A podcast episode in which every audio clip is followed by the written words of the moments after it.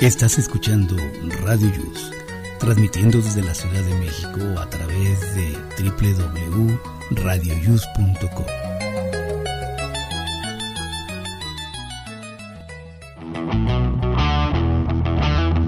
Hoy, en Aquí estamos México, te conviertes en demonio el brusco cambio del enojo a la ira.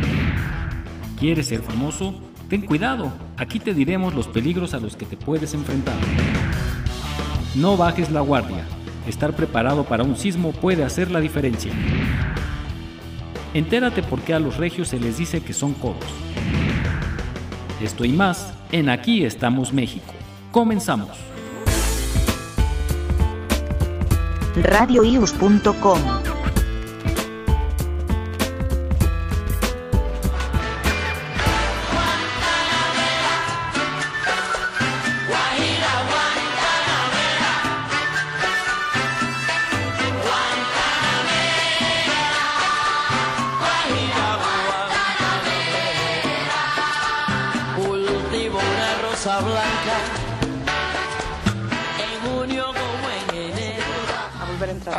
Así como hablaste Muy buenos días, ¿cómo están amigos? Les saluda su amigo Jesús Zelaya y hoy es sábado 19 de septiembre del año 2020. Estamos al día 263 del año y faltan por transcurrir 103 días. Ya nada más vamos por 103 días y habremos logrado la meta que todo el mundo estamos buscando.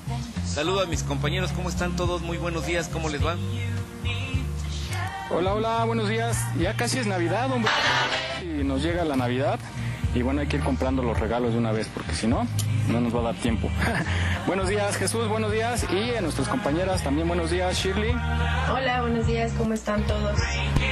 Rico el frío, ¿no? Ah, tú eres muy friolenta, Hace frío, mi casa se enfrió muchísimo. pues también te vas a vivir a la montaña, pues cómo no. bueno, y también tenemos a Vane. Vane, buenos días. ¿Qué tal? Good morning por la mañana. Sí, está como el día medio chispeando, pero rico, rico para...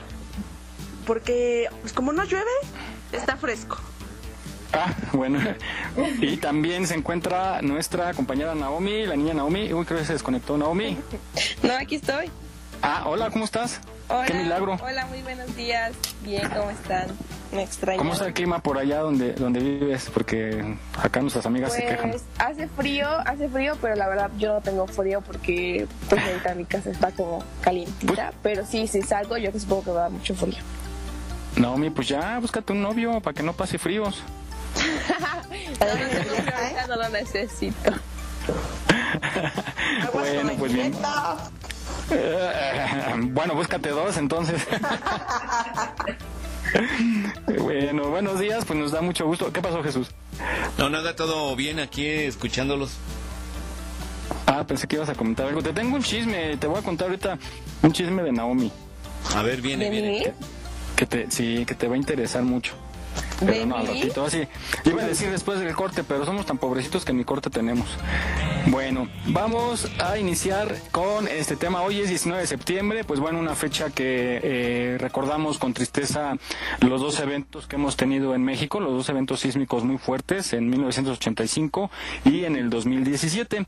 Eh, queremos dar una información muy importante eh, eh, y es respecto al macrosimulacro que se tenía pensado para el día de hoy como cada año, pero eh, se ha cancelado precisamente por la pandemia para no tener aglomeraciones. El gobierno de la Ciudad de México ha informado que se cancela, pero hace la invitación a que en su casa junto con su familia practiquen o diseñen, si no lo tienen diseñado todavía, un plan de acción en caso de siniestro y pues tomen sus tiempos, vean los riesgos que puedan tener, eh, a quién se debe de comunicar en caso de, de, eh, catástrofe y pues eh, practíquenlo de verdad es muy útil porque nos vamos, dando cuenta los, los obstáculos que podemos tener o si el tiempo que usamos es el adecuado o si realmente es bueno salir. Entonces evalúen todo eso, cada caso es particular, por eso háganlo en familia para que podamos estar listos ante un evento de esta magnitud. Bueno, y pues nuestra compañera Mary no está el día de hoy porque eh, pues ya está precelebrando, ya que el lunes es su cumpleaños. Espero que nos estén escuchando y le mandamos un abrazo. eh, esperemos que se conecte un ratito, aunque sea para felicitarla. Por acá, este Mary, si, si nos escuchas, pues comunícate antes de que empieces a celebrar. Felicidades.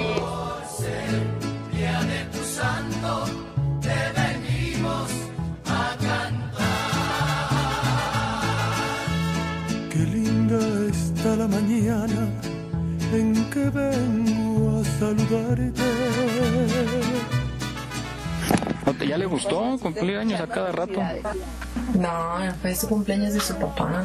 Por cierto, ayer fue cumpleaños de mi papá y también le mando muchos, muchos besos y muchos abrazos. Ah, claro que sí. Él, él, él nos escucha. Es, nos escucha en Zumpango, Estado de México. Ya, pues un abrazote. Un abrazote y felicidades por la hija que tiene tan chambeadora. Cantaron los ruiseñores. Ya viene amaneciendo. Pues este, pues que hablemos de la pandemia un poquito. eh, ¿Cómo, cómo vieron ahora con esta celebración del grito de independencia? Pues, Shirley, por tu zona. Pues igual, la verdad es que yo incluso el martes salí un poco tarde del trabajo y juré que me iba a encontrar muchísimo tráfico pues por el día, que era el 15, el primer 15, y no, la verdad es que me tocó muy vacío todo. Aquí por mis rumbos no se escucharon, que es al sur de la ciudad, eh, no se escuchaba ruido de fiestas, o sea, todo fue como bastante tranquilo. Eh, incluso al día siguiente, mm, digo, no salimos mucho, pero sí, sí se veía vacío, pues no, no, no parecía 16 de septiembre como normalmente sucede, ¿no? Ujú. Ok, Naomi.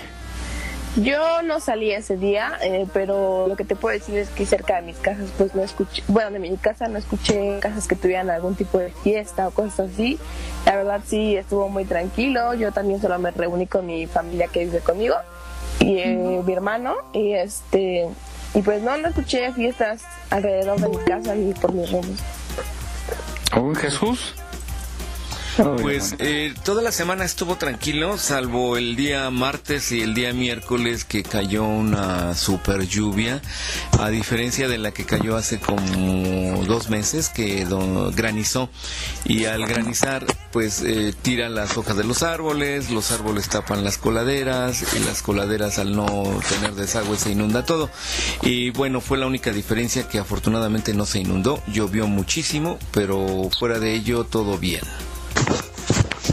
Muy bien. Oiga, nada más quiero dar una, un este, pues un segundo aviso, perdón, era en función al 19 de septiembre, que eh, debido a la suspensión del macro simulacro, pues evidentemente no va a haber tampoco eh, práctica de alerta sísmica, así es que si la escuchan se tratará de un sismo real, no hay ensayos, no hay nada, si la llegamos a escuchar es un sismo real para que estemos listos, ¿no? Bueno, pues yo por acá, fíjense que qué chistoso, yo por donde vivo sí, mucho movimiento, mucha gente en la calle que iba de visita a- con la familia, eh, mucha gente tomando también.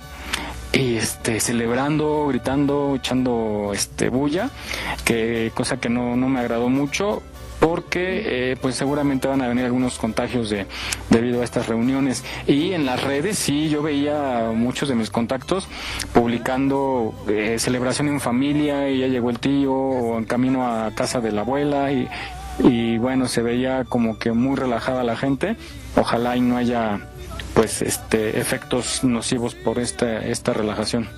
Bueno, pues vamos al tema de hoy y es el enojo. Iniciamos con este tema que bueno, pues todos creo que algunos más nos enojamos, otros no se les nota, otros de plano no sé cómo le hacen que hay, mucha gente. No sé si conocen ustedes a alguien que, que sea muy raro verlo enojado o que de plano nunca lo hayan visto enojado. Por ejemplo, ¿ustedes son enojones? Tú, a ver, Naomi. Yo sí soy enojona. Bastante enojona. Bueno, a veces, por lo regular estoy muy de buen humor, pero cuando alguien me hace enojar, sí me enojo fuerte. Oye, ¿y qué es lo que más te enoja, así que te prende? Ah, pues creo que como que obviamente que discutan conmigo, pero que lo hagan como, o sea, que me hagan sentir como que tú es, o sea, que me quieran como mandar, pero como haciéndome que sentí como menos, algo así, eso me enoja y es como que me pongo a discutir. Y pues que me enoje de otra manera, pues yo creo que me mienten, cosas así, creo que sí reclamo mucho. Es que me enojan muchas cosas, la verdad. Ok. Shirley, Shirley, tú tienes cara de enojona. Ya dije el otro día que tienes cara de muy seria de maestra de alemán en... Justo te decir yo, pues que te digo, yo tengo cara de maestra de alemán, entonces. pero sí, sí, soy muy enojona, pero creo que soy más tranquila, pues, o sea, De lo que parece. de lo que parece, exacto. Sí, sí me enojo mucho y cuando exploto sí aguas y quítense, pero Ay, nanita. pero no realmente me cuesta como mucho trabajo llegar a ese punto, vaya. Pero sí, sí, sí soy muy enojona. O sea, cuando es muy fuerte. ¿Y qué, es, ¿Y qué es lo que más te prende así? Ay, no, es que son, son varias cosas. O sea, Pero la que más, o bueno, de las que más. eh, um, ay, ¿qué más, qué más, qué más? Pues Porque la que- puntualidad, por ejemplo, en puntualidad más bien. O, o- No, yo creo que me molesta más por ejemplo, que me mientan o que me oculten cosas, eso me molesta mucho. Este, que, mi hija se porte mal, que no me obedezca, eso es, sí, es- ah. pero, pero no, o sea, te digo, es que necesita pasar algo así muy fuerte para que yo ex- explote, o sea, no, no es tan fácil. Ah, ok. Vane, Vane también es de las pocas que he visto enojadas en la vida. Uy, ya se enojó. Pues yo soy un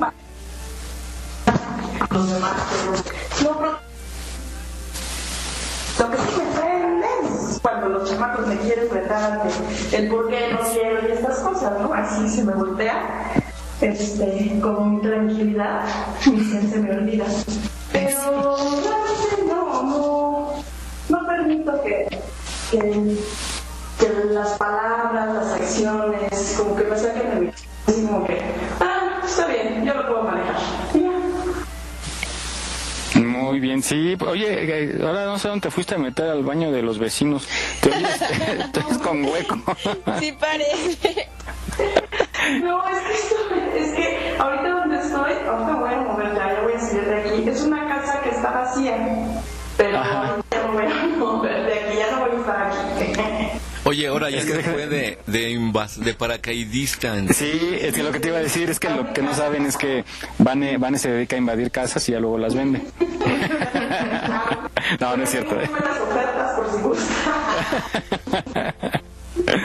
Está bien, ahorita que te Y tú, Jesús, Jesús también, lo, lo que le conozco, rara vez lo he visto, lo he visto, ¿eh? Lo he visto este, enojado, eh, tenso muy pocas veces, pero enojado nunca. Y, y así sea, este, que está el mero estrés ahí estallando, él está tranquilo, pero nunca lo he visto enojado. ¿Qué, qué te hace enojar, Jesús? La mentira y la traición, esas dos cosas. Ay, no. Entonces Judas nunca sería tu amigo. No, pues no, para nada. Y Muy bien. Ah, y y un poquito la impuntualidad, o sea, me molesta, algo que me molesta, por ejemplo, cuando vas a ayudar a alguien, eh, sea amigo, amiga, algo, y, y tú haces un esfuerzo por mover todo tu, tu día, y, oye, te llevo, te veo a tal hora, en tal lugar, y porque le interesa a esa persona, y llega tarde todavía, o sea, todavía que le interesa a esa persona, y llega tarde, eso es lo que me molesta mucho. Sí, sí, sí. Creo, creo que a la mayoría es la impuntualidad nos molesta.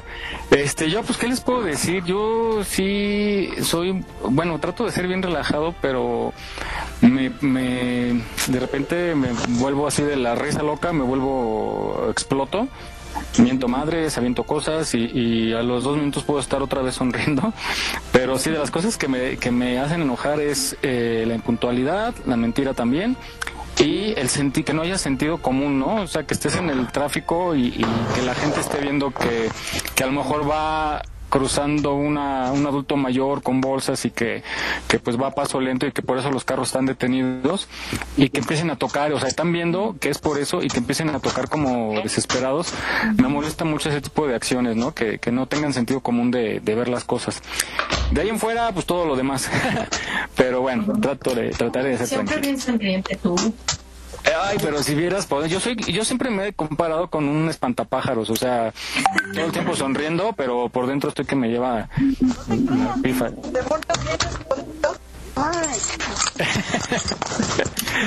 la banda ahí escarbando para buscar un buen lugar. Bueno, pues vamos a esta cápsula, vamos ya al contenido, vamos a esta cápsula que nos ilustra qué es el enojo, nos explica por qué se llama enojo y de dónde viene. Enojo, como es obvio, viene de en ojo, ¿no? En el ojo. Estar enojado es así, es como la irritación que uno siente cuando tiene una basurita en el ojo. ¿sí? Esto quiere decir estar enojado, no está irritado. Y como en el ojo, cuando uno tiene, cuando está enojado y tiene algo en el ojo, uno no puede ver con claridad, ¿verdad? Con una basura en el ojo, uno no ve con claridad. Enojado, uno no ve con claridad.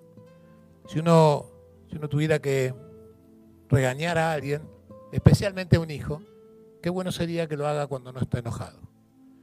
Porque cuando está enojado no ve con claridad. Y si no ve con claridad, no puede ni siquiera evaluar lo que está pasando.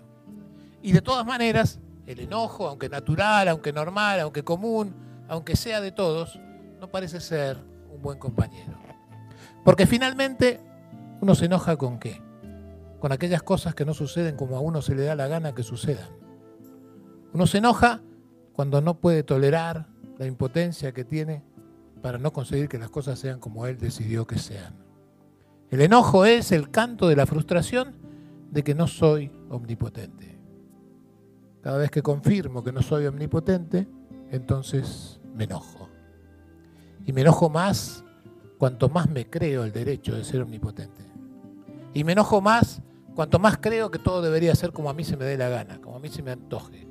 Y que el mundo, el otro y los demás deberían hacer lo que yo quiero que lo hagan solamente porque yo creo que lo tienen que hacer. Aceptar, desde el punto de vista de la salud, significa perder la urgencia de que las cosas sean como a mí se me dé la gana. Perder la urgencia. No resignar a que sean de otra manera, porque siempre podré cambiarlas.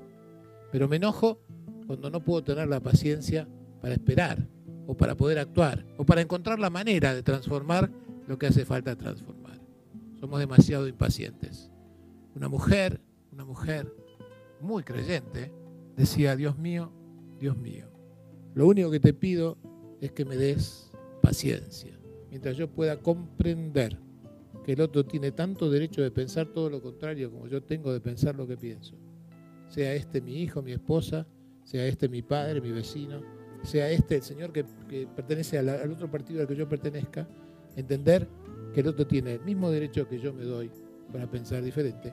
Cuando yo empiece a respetar al otro tal como es, a no exigirle que sea como a mí se me dé la gana, entonces entonces se acabará la prepotencia de los que se enojan. Aquí estamos, México. Esperamos tus comentarios a nuestro WhatsApp 56 294 1459.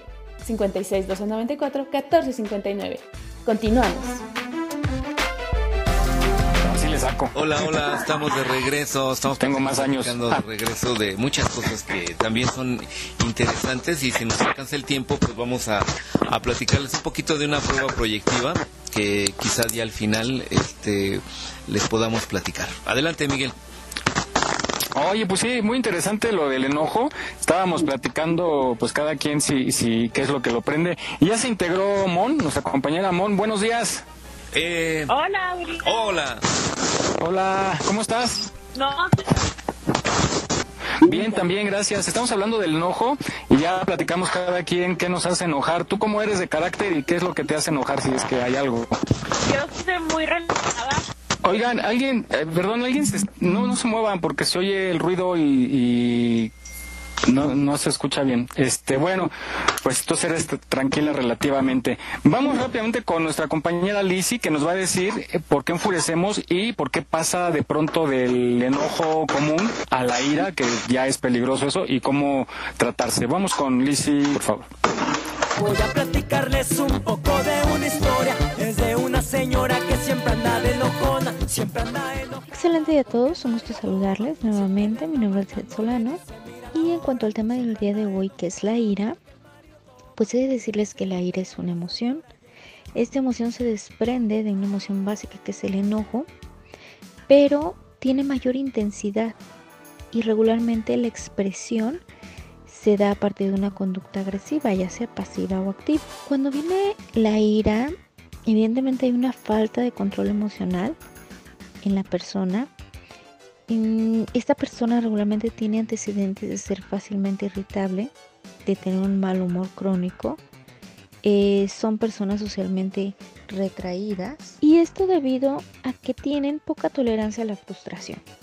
Puede ser también que tengan una hipersensibilidad a ciertos estímulos, ya sea por alguna experiencia o por eh, situaciones en las cuales hayan sentido que perdieron el control ante estos estímulos, para lo cual, bueno, es difícil hacer una intervención si la persona no ha primero detectado que tiene un problema. ¿Quién es aquel que no le gusta? ¿Quién es aquel que no le gusta? Si se enoja, que se enoje, si se enoja, Regularmente las personas iracundas provienen de familias en las cuales es una conducta completamente normalizada. La familia es caótica, es su forma de resolver las situaciones y bueno, por tal la persona reacciona en ese momento así porque lo aprendió también de alguna manera. Una vez que la persona ha detectado que necesita ayuda y la solicita, entonces se tiene que ver qué pasa, qué es lo que está sucediendo. Es un tema de personalidad, es un tema de aprendizaje, es un tema de una gestión de emociones inadecuada. A partir de ahí, pues se comienza a trabajar en los factores desencadenantes. Se puede enseñar habilidades sociales, correcta gestión de emociones, regularmente esto a través de entrenamientos. Se aplican técnicas de relajación, técnicas de reestructuración del pensamiento, porque también muchas veces eh, tiene que ver el que la persona antes de razonar en lo que va a hacer, actúe, deje actuar a la emoción antes que a la razón. Enseñarle a esta persona lo que es el autocontrol. Porque se vale estar enojados, no podemos evitar la emoción, pero sí podemos saber qué hacer con esa emoción. Un saludo a todos, espero que tengan un excelente día. Estamos a sus órdenes en la página de Facebook, Servicios Psicológicos y Acompañamiento Tanatológico, o al número telefónico 56 16 32 21 53. Les envío un cálido abrazo. Ya no te enojes, ya no te enojes, no te enojes que de herencia coqueta soy. No olvides seguirnos en nuestra página en Facebook. Aquí estamos, México. Si tu ciudad cuenta con alerta sísmica, recuerda que puedes tener hasta 60 segundos para ubicarte en un lugar seguro. No bajemos la guardia. Continuamos. Muy bien amigos, estamos aquí de regreso y, conociendo más del enojo. Eh, fíjese que el enojo es, es muy grave porque mucha gente dice, ¿no? Que por ejemplo a través de un gran enojo se le detona la diabetes o le da un infarto y se desencadena en el cuerpo el enojo. Eh, serias complicaciones de salud, así es que mejor tomen las cosas con calma, cuente del 1 al 10 respiren profundamente y pues sí traten de arreglarlo, pero ya con una. Además, cuando uno está enojado dice cosas muy feas que luego se arrepiente uno, ¿no? Y a lo mejor no es tan no es tan grave lo que pasó, pero uno no está de humor y dice uno cosas muy feas hacia la otra persona. Adelante, Miguel. Así es, pero lo, lo, peligroso aquí es cuando pasa la ira, eh, te ciega, ¿no? Y te vuelves peligroso, ya, ya no tienes noción de, lo, de tus actos, y es cuando vienen las tragedias, ¿no? A veces por un simple incidente de tránsito llega a haber este homicidios, ¿no? Y o em, te enojaste y vienes persiguiendo a la persona que se te cerró y puedes poner en peligro tu vida y la de los demás. Entonces ahí es donde han venido las, las peores tragedias. O vamos a hablar también, yo sí quiero tocar el tema aquí con las mujeres, que, que, que lo pongan, pues las mujeres son muy bravas cuando hay casos de, de infidelidad, ¿no? Que llegan a, sorprender a la pareja con, con un amante, vamos, y peor si es más joven, se vuelven como leonas y, las destrozan, ¿no? Y, y, es muy curioso lo, lo, que el daño que quieren ocasionar, que normalmente les cortan el cabello, ¿no? No sé si han visto algunos videos cuando son sorprendidas las, las amantes. Oye, tocas aplican esa. Tocas un punto bien importante y ahorita que están aquí mis amigas y mis compañeras, quiero preguntarles, ¿por qué las mujeres cuando descubren una infidelidad se van en contra de la mujer? Si quien realmente les debe la Porque ellas nos buscan No, quien les debe la, quien las traicionó fue él, él fue el que las traicionó. A lo mejor engañó a la otra mujer, le dijo que era soltero, que se estaba divorciando, que ya no se llevaba bien con su esposa, mil cosas, ¿no? Pero no, yo he visto que en la mayoría de los casos se van en contra de ella y digo, pues primero mejor váyanse en contra del sujeto y a ese sí háganlo cachitos, pero quizás la mujer fue engañada y están arremetiendo en contra de alguien entre comillas o ligeramente a lo mejor es inocente, ¿no? Yo coincido contigo. Yo también. De Sí, ¿verdad? Completamente de acuerdo. A ver, Sí, Mon. sí. Mon. ¿Tú qué opinas? Hello. Hello, hello, te oímos. Dime, dime. ¿Qué? Dios. Jamás me ver como lo común. Entonces con él. Perdón. Ok, no, pues lo que pasa que eh, pues uno está tranquilo y llegan y te buscan, ¿no? Por eso las, las esposas llegan y dicen, eres una buscona. Uno está bien tranquilo acá viendo la misa por internet y llegan y que si no vas a salir y te mandan un mensajito, que, que si dile, dile a aquella que vas a checar el carro, ¿no? Y, y pues uno sale a ver quién es, porque luego uno no sabe ni quién es. Que vas por cigarros. Es que van por cigarros y ya no regresan, ¿no? Sí. Van por cigarros y se ponen a buscar en Tinder. Ándale. Esos, esos son los que llenan el, ya les dije el otro día que Tinder, primaria y secundaria. No, pero sí, sí, sí es este, sí se ponen como fieras, ¿eh? Como fieras y, y pues tienes razón Jesús, al, al hombre pues, todavía hasta el hombre, ah, todavía hasta el hombre la defiende, ¿no? La, a, la, a la amante así, no, no le pegues, no le pegues, ¿no? O en la cara no bueno, le pegues. de- depende. ¿no? A, a veces yo en los videos que pasan en, en, en internet. Me han en eso, contado. Me han, Me han contado, me han contado. Ándale, el primo de un amigo. El primo de un amigo. El primo de un amigo, ¿no? A veces defienden a una, o, o se meten en medio, pero a quien le dan la cara, a quien le dan la espalda, es a quien están defendiendo y tratan de contener a la que está agrediendo. ¿Sabe- ¿Sabes qué pasa? Bueno, yo digo que ha de pasar, que a veces, en algunos casos, son personas que conocen. Bueno, no me ha pasado, pero he visto que es la prima, o que es la hermana, o que era la amiga, la mejor Ah, amiga. ya, sí. Yo creo que ahí es cuando más se van contra la mujer. Exactamente. Como de, Tú sabías, algo así. Entonces yo creo que sí, en ese caso, este es cuando atacan a la mujer, cuando saben, o cuando la conocen, ¿no? Cosas así. Pero sí, tienes razón, Naomi, pero el, el, el principal obligado a, a mantener la fidelidad y la, la confianza y no traicionar es precisamente la pareja. Así sea la hermana, la amiga, la prima, la comadre, eh, él o ella también puede engañar y decirle, no, ya no me llevo bien con mi comadre, yo tengo muchos problemas, este, ya nada más estamos juntos por los niños, etc.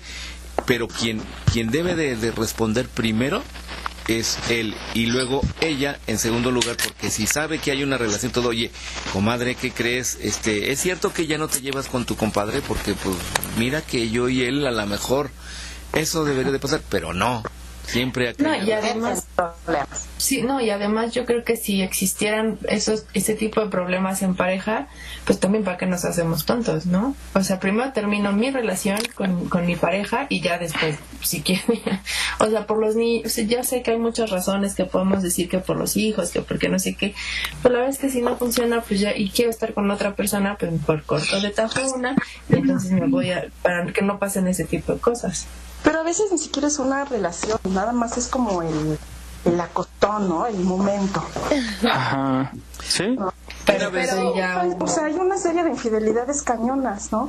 Que pues si estaba pedo, y pues pedo se aflojó todo, ¿no? Bueno, Ya pero esa es- ya esa- lo que sea, pero la acción ya fue. O sabes qué Ajá. fueron las circunstancias en esos momentos, sentí unas cosquillitas, me dejé llevar, sucedió y ya fue, pero realmente no quiero nada. Pero sin embargo el acto sucedió.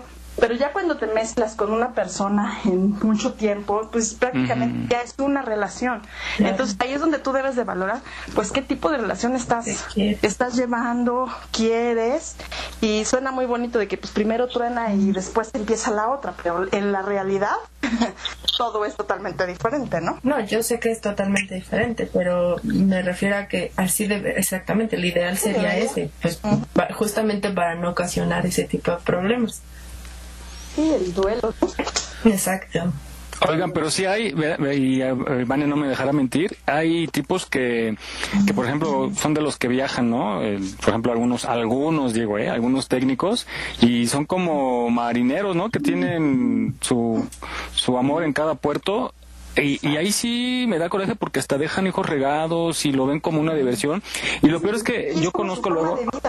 Exactamente, porque no tienen, incluso no tienen, ah, obviamente les falta algo o tienen otra otra visión de lo que es vivir en pareja, porque pues a veces las esposas o la pareja no no da como que pie a que la engañen, o sea, eh, cumple con lo suyo, lo quiere. No hay como que para andar buscando fuera y sin embargo es como dices Vane su estilo de vida y sí se me hace bien injusto porque sobre todo por los niños, ¿no? De cuando ellos crecen y todo. Yo yo por ejemplo siempre alguna vez a, a alguno que platicábamos porque pues, contaba todas sus aventuras y yo le decía y, y no sientes feo que estés re- regando hijos. Digo yo yo no podría estar lejos de mi hija, ¿no? Por ejemplo. Están orgullosos de eso. Exactamente, y, y sí se me hace, y, y bueno, pues el tiempo, el tiempo eh, se cobra la factura, ¿no? Eh, ya cuando estén grandes y están enfermos y, ahí sí quieren pedir ayuda de sus hijos, pues ya demasiado tarde porque nunca les dieron la atención como debieron. Digo, ya si fue un desliz, como dices, van en una noche de copa, eso, pues, pero pues hay una responsabilidad que hay que seguir y sin embargo no ocurre. Y es bien común, hoy en día todavía sigue siendo bien común, entonces eh, pues bueno, ya fuera del tema de, de que se enfurecen las mujeres, pero sí es algo muy injusto que no se merecen las buenas esposas. Las otras sí. Y al revés también, ¿eh? De, tanto la que si fuera infiel la mujer, también es exactamente lo mismo. Sí. A ver, ya está Mon de nuevo, Mon. Aquí estoy, ¿sí me escuchas? ahora sí te Sí, ahora sí, no nos sí. grites. Qué mejoría. Pues uno Súper ya no bien. sabe. Ya se fue a colgar de la antena de ahí de las torres. Oye, ¿cómo ves, cómo ves esto? A ver, ¿tú, qué opinas de estas infidelidades que hacen enojar a la, a la mujer? De lo que hablábamos, que muchos, muchos tienen regados hijos y tienen muchos quelites, como decíamos en mis tiempos, por allá en toda la República, y sin embargo la, la mujer no es, pues vamos, no da algún motivo para que actúen así. O sea, ¿cómo?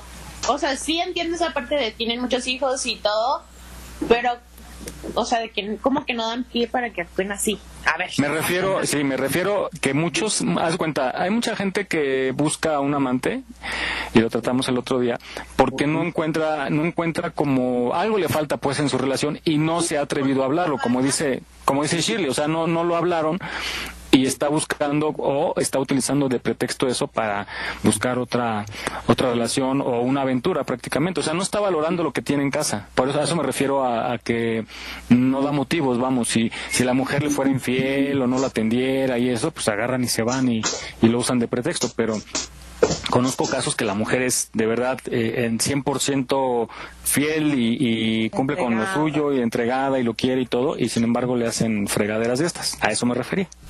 No entiendo, o sea, como, ¿por qué no se van? ¿Por qué no hacemos una encuesta de los hombres y les preguntamos por qué no se van? ¿Por qué no nos dejan Eso, si no a eso me encuentran en la mujer que tienen todo lo que quieren? No. O sea, ¿por qué piensan que O sea, pueden no, tener y lo mejor de los dos? no No los escucharon, yo estaba diciendo, la culpa la tiene el hombre. O sea, la mujer debería de ir contra el hombre, no contra la otra mujer. O sea, tú, él te engañó, él. ¿La otra qué? La otra fue una babosa que le mintió. O yo qué sé. O que Es- la mentira de, ay, ¿dónde están los Exacto. niños? Entonces, y mentiras, mentiras, es el hombre. Exacto, el compromiso lo tiene Es- él contigo. Eh, sí, pero es que yo creo, No, la, no, ella, ni nada. a tu pregunta de por qué no se van, yo creo que porque pues están cómodamente ahí, están en un ambiente de confort y si se van, pues quién los va a atender, quién les va a lavar su ropa, quién los va a cuidar cuando se enfermen. Pues que paguen a alguien que les limpie, les Son infieles, lo no que mensos. Pues que lo paguen. ¿Por qué tenemos Oy- Pero oigan, chicas, les, les quiero comentar algo relacionado con todo esto. De lo que, ah, perdón. Les quiero comentar algo relacionado con todo esto de lo que estamos hablando. Ayer precisamente me enteré de que una amiga, una amiga, no es muy mi amiga, pero es, digamos, término medio, se salió de su casa porque recibía malos tratos de su pareja. No es su esposo, es su pareja. Tú, con él tuvo una niña, que la niña tiene como nueve años, más o menos aproximadamente, y hace como un año salió de su casa precisamente huyendo de una mala vida, de económica, economía pésima, malos tratos, golpes, amenazas, injurias, malos tratos, todo, todo lo que pueda imaginar. Bueno, se fue, estuvo sola, este, empezó poco a poco a ver a, a su pareja nuevamente so pretexto de la niña, que quería él ver a la niña, y ayer me enteré, pasó como siete meses, y ayer me enteré que ya regresó, mi amiga me comentó, su prima más bien, me comentó que ya regresó, y que, que creen que además ahora está embarazada nuevamente. Qué barbaridad. Personas que no entendemos. Es que es eso, sí, exacto. Y, y entran No, muchas cosas. ella necesita urgentemente terapia porque es, o sea, es onda de algo ella está viendo que por algo se lo está generando así. Ya saben que uno luego busca patrones y los hace inconsciente. No es de que lo, de que uno lo quiera, uno lo busca, ¿no? Inconscientemente busca sus patrones y dice, bueno, es más mi miedo de buscar algo nuevo porque quizá en mi ser no me lo merezco y esto es lo que merezco y aquí me quedo. Entonces esto es de, de plática, de terapia, de hacer conciencia, porque hombres y mujeres, no cual, no es, o sea, es unos sí y otros no. Buscan, ti- tienen, tienen sus, tienen sus monstruos y si no los sacan, si no los conocen, pues van a dar al hoyo y es ahí donde vienen las circunstancias y ahora sí que y los chamacos qué culpa tienen, ¿no? Mándale el número de Uno como, Lizzy. uno como sea, pero a las criaturas.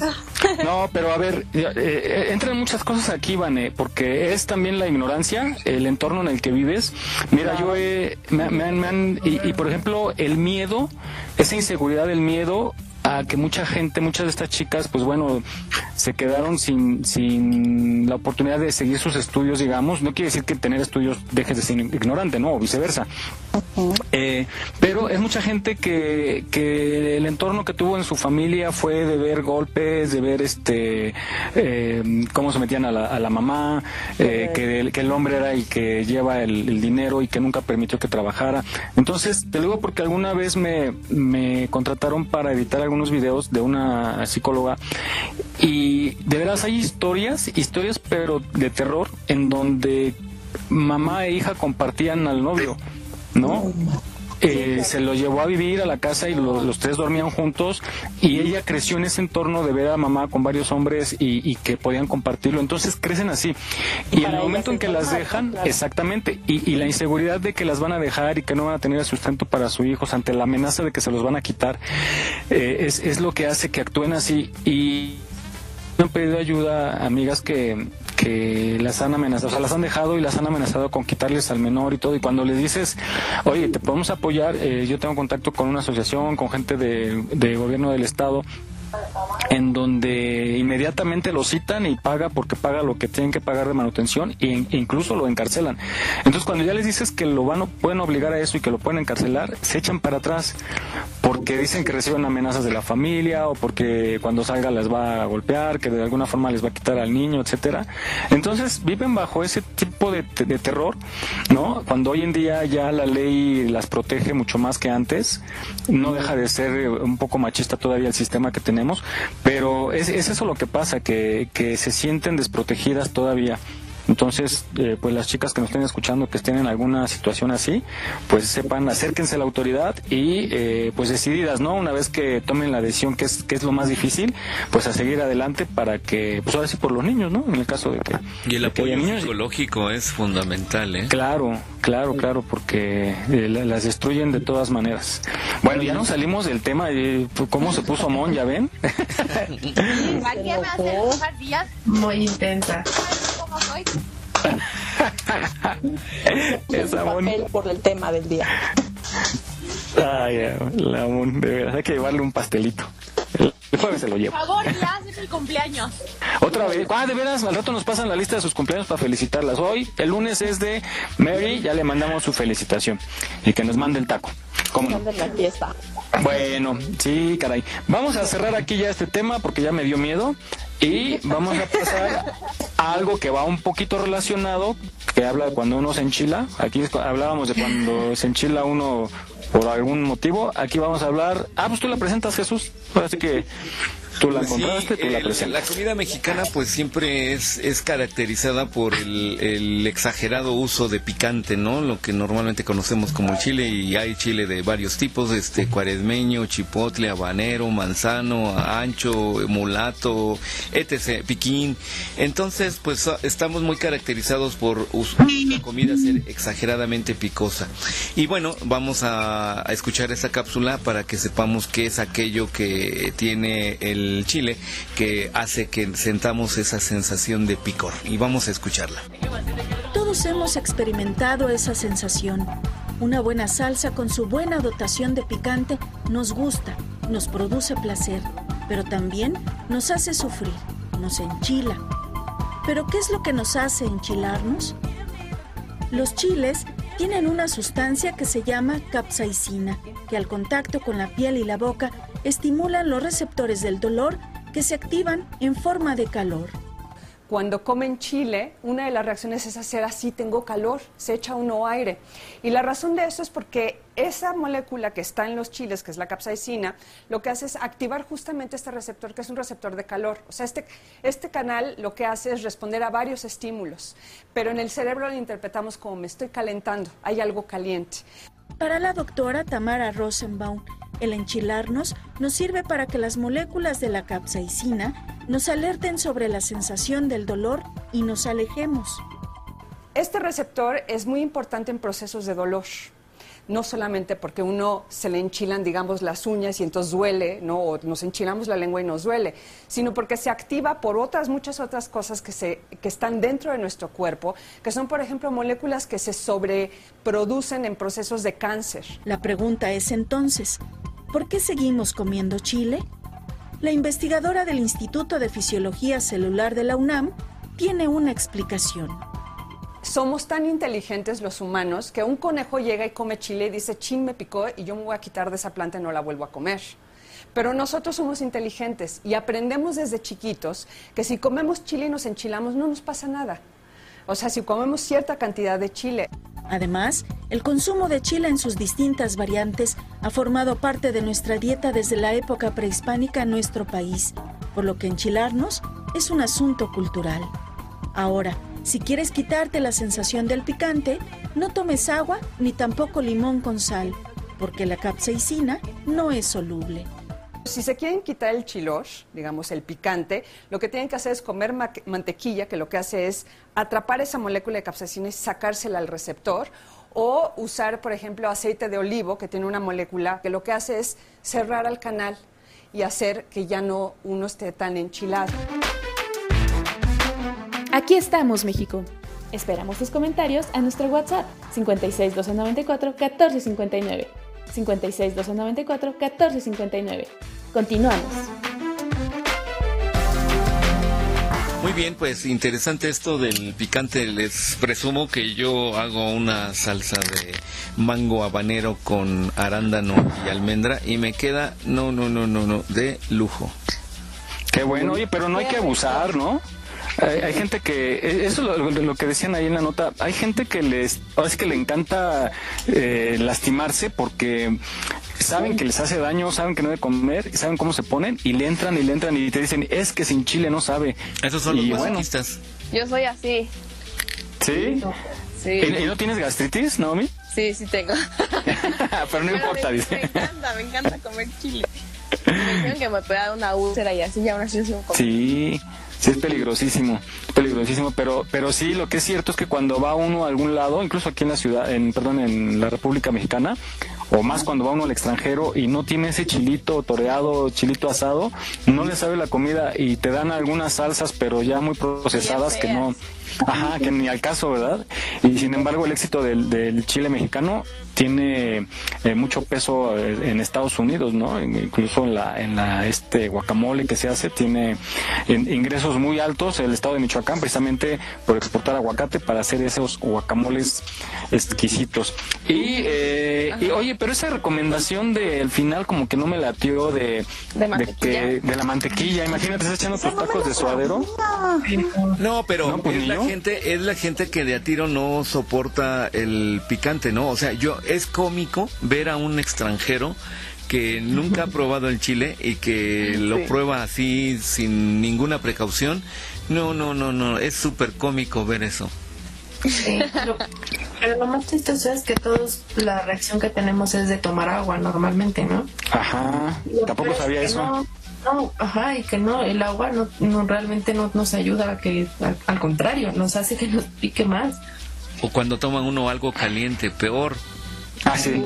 De por sí ya te lastimaste con el chile y luego le echas algo caliente. No, este Lo mon. mejor va a ser el, el vinagre, ¿no? Que decían. Si no, Ay, pero qué feo. Pero, Te va a quedar el sabor, pues sí.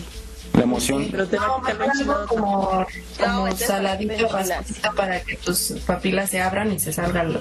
la- No, al contrario, se tienen que cerrar. No, porque si se cierran se queda adentro en lo picoso. Un Adentro de vaso, y un vaso no de salsa de- valentina rápido, pum. Oye, Mon, ¿te gusta a ti el picante?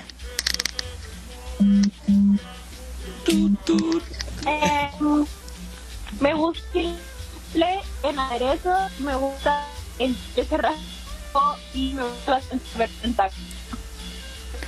O sea, si te gusta. Pero, pero normal o, o si le echas acá, te atascas.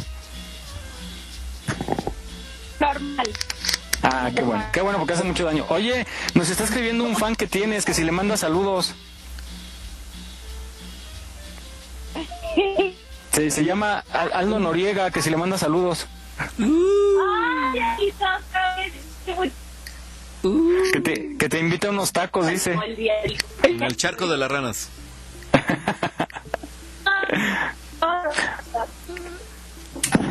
Oigan, eh, oigan, y, y también este, hablando del chile, también hay muchos productos, ¿no? Eh, el champú, por ejemplo, que y yo creo que bajo el mismo principio de que te hace que reaccione el cuero cabelludo, yo creo, y ahí como que revive los vasos capilares, no sé qué haga, pero, No, pero que es muy bueno para el Ese cabello. champú no puede tener chile. Si tuviera chile, no inventes. En el momento en que te lo pones en el cuero cabelludo, no, no, no. no. amigo, amigo, ya lo viví, yo ya lo viví desgraciadamente por eh, por ignorancia, así hay eh, una novia que tenía, los dos juntitos echándonos chile en el cabello, no hombre, espérate, a, lo- a los 20 minutos parecíamos cerillitos, nos ¿El ardía. Sí, Oigan, oigan, cortamos el este- chile y, y que nos la semilla nos tallamos el cuero cabelludo. Y no, no manches, ya- y al otro día cuando te bañabas y o sea, como dos días con el ardor y, y pues no salió nada. Oigan, estoy viendo ahorita en las noticias, eh, a primera hora del día de hoy, 19 de septiembre, tembló en Chiapas un temblor de 4.6 Ay, eh, no. eh, grados, es lo que están diciendo en las noticias. Sí, de hecho ayer hubo otro de 5 5-3 me parece. Ay, Este, pero bueno, hay que estar nada más preparados por cualquier cosa. Recuerden que no hay simulacros, si escuchan la alerta sísmica es real y pues actuaremos con los protocolos establecidos. No grito, Bueno, no corro, pues no empujo. Eh, exactamente. No, giro, Lo- corro, los no grito, no empujo. mayores de, cu- de 50 primero, ¿eh? Ah, te doy el chisme, el chisme que tenía de Naomi. Eh, Resulta, a ver, ahí está Naomi. Primero, ¿está Sí, Naomi? Ah, mírala, pero es bien puesta, ya está con el marro ahí, con el rodillo listo.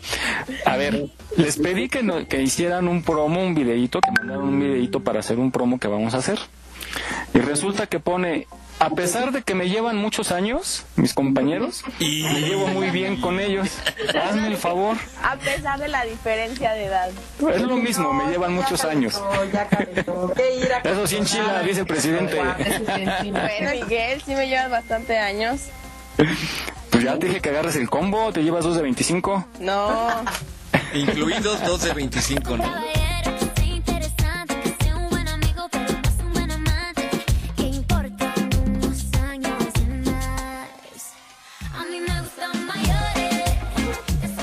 Que por si te falla uno, pues ya tienes, Jesús tienes el- lleva ba- bastantes años. Sí, cuántos. 4 de 25, No mis 100 bueno, años no sé, ¿Cuántos ya. años tienen ustedes, este, Barney? Uy, no, uy, ya te metiste en broncas.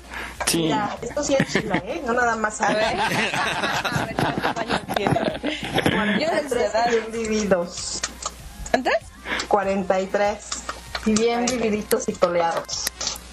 ¿Y Shirley? Yo tengo 33. Ay, Shirley, ay. No, Tanto que hemos guardado un secreto y ya vale. No, todavía no me da pena decirlo.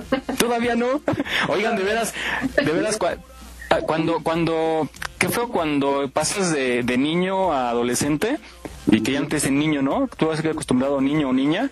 ¿Ustedes qué sintieron cuando, cuando dejaron de decirles niña y ya les decían señorita? No, Bueno. deja, cuando te dicen señora, eso sí. No, pero ya cuando entras en, en grado doña, ya doñita, ya, ya ahí sí cala, ¿no? Pero, pero Cuando eran dicen madrecita, ¿no? Cuando dicen madrecita. Cuando van al mercado, ¿no? Y doñita, ¿cuánto doñita? Sí. No, cuando No, te es ceden el curioso. lugar en el metro. Ah, sí, sí, sí, sí. Jesús, bien triste. Así de gracias, pero me hiciste sentir viejo. Sí, sí, sí. No, pero sí duele, ¿no? ok. Sí. Siento bien raro cuando un niño me dice así como, pues me dice así como señora o así, como que no tiene otra palabra que decir. Y yo digo, ay, yo no soy señora. Sí soy más grande que tú, pero no soy señora. Están chiquitos, pues dicen como, señora. Sí, y- y- inocentemente y con respeto, creo, ¿no? Lo hacen incluso. Sí, exacto. Sí, pero bueno, el chiste es que, que Naomi, Naomi, la, Naomi, la, la soltera del grupo, ¿no? La niña, La este, pues dijo que, que a pesar de su edad, así, o sea, bueno, Bueno, pues es ya que es- a veces es difícil, como ah, cuando te llevan hasta cinco años, es difícil como encontrar algún tipo de tema, pues que sea igual, o conversación, o acoplarte. Entonces, por eso lo dije. Hoy, Dije que se dice, acoplaba muy bien. Bueno, ¿cómo, ¿cómo dije? No me acuerdo. Pero pues sí, es lo que quería decir. pero que se sentía a gusto. Yo digo, de neta, yo insisto en que Naomi es vivió en ya reencarnado como seis veces. ¿Por qué? Pues porque luego hacemos pláticas de viejitos. El otro día nos sacaste lo del panadero con el pan que ni nosotros sabíamos. Y, y yo digo que ya reencarnaste como seis veces, seis Te generaciones. contara eh, mucha música que me gusta igual como de gente mayor. Me imagino. Está bien, pues ese era el chisme. Nos dijo, dice, dice Rosy Pastén, nuestra, una, una radio escucha, nos dice que, que lo que duele es bonito, señora. bueno, está bien. Este, vamos a, ah, vamos a hablar, ¿saben qué? Que la, esta señora Lady Tres Pesos, ¿se acuerdan? Aquella que, que humilló a los señores de seguridad por querer entrar con su hija menor de edad a un centro comercial.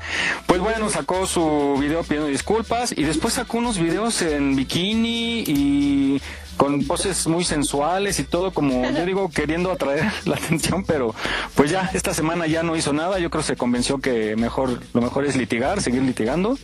Ahora sí que se quemó solita. Pero bueno es, esa quiso fama y no se le dio. La que sí ha tenido mucha fama es Lady Tacos esta esta chica que pues también fue humillada por policías de la Ciudad de México y que bueno ya el gobierno le compensó lo que le había maltratado, eh, su, su producto y todo, y le está yendo muy bien, se fue a su tierra. Fíjense, les voy a platicar, ella, ella hace, hace mucha labor, por ejemplo, hay gente que le dona dinero y ella lo que hace, hace tacos para cierto sector que no, por ejemplo, puede ir a un asilo y les hace sus tacos de canasta y eso es patrocinado por alguien que le mandó dinero, alguien que es su fan. Es increíble cuando se conecta de 4.000 a 5.000 viewers y ha estado viajando, fue a su tierra, le hicieron un espectacular, le han entregado reconocimientos, en fin, está subiendo como la espuma y a mí me asombra porque decía Naomi que contagia su, su eh, estado de ánimo, su alegría, su buena vibra Y pues bueno, está también, cuando puede, estar en la calle vendiendo sus tacos, el lugar que, le han permitido estar. Y, este, pues siempre echando buena vibra, es muy chistosa, es muy curiosa, este, siempre con la buena vibra. Y bueno, pues está subiendo como espuma y tiene los pies en el suelo, afortunadamente.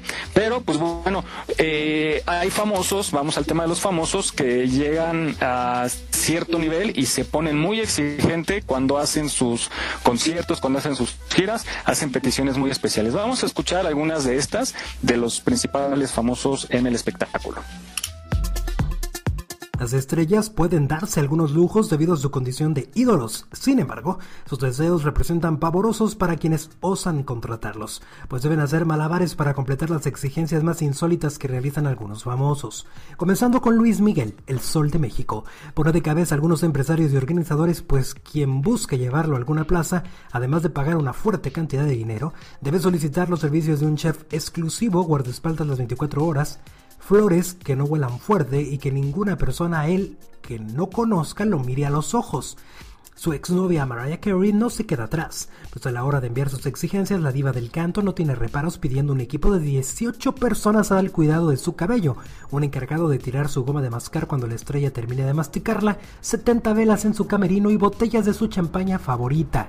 J-Lo impone que su camerino y habitación de hotel deben ser blancos en su totalidad, incluyendo sábanas de lino importado y flores de tonos claros, un gimnasio exclusivo para ella y silencio sepulcral para poder conciliar el sueño. Por su parte, Celine Dion pide que en su habitación haya higos recién cortados, un guardaespaldas que no se le separe y un consultorio dental a la mano para así evitar que el corega la traicione.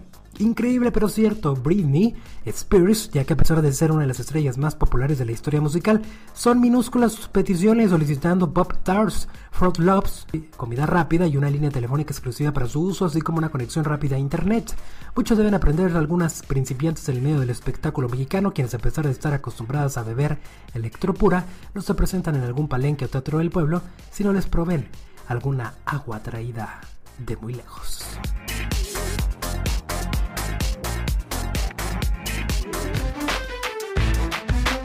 No olvides seguirnos en nuestra página en Facebook.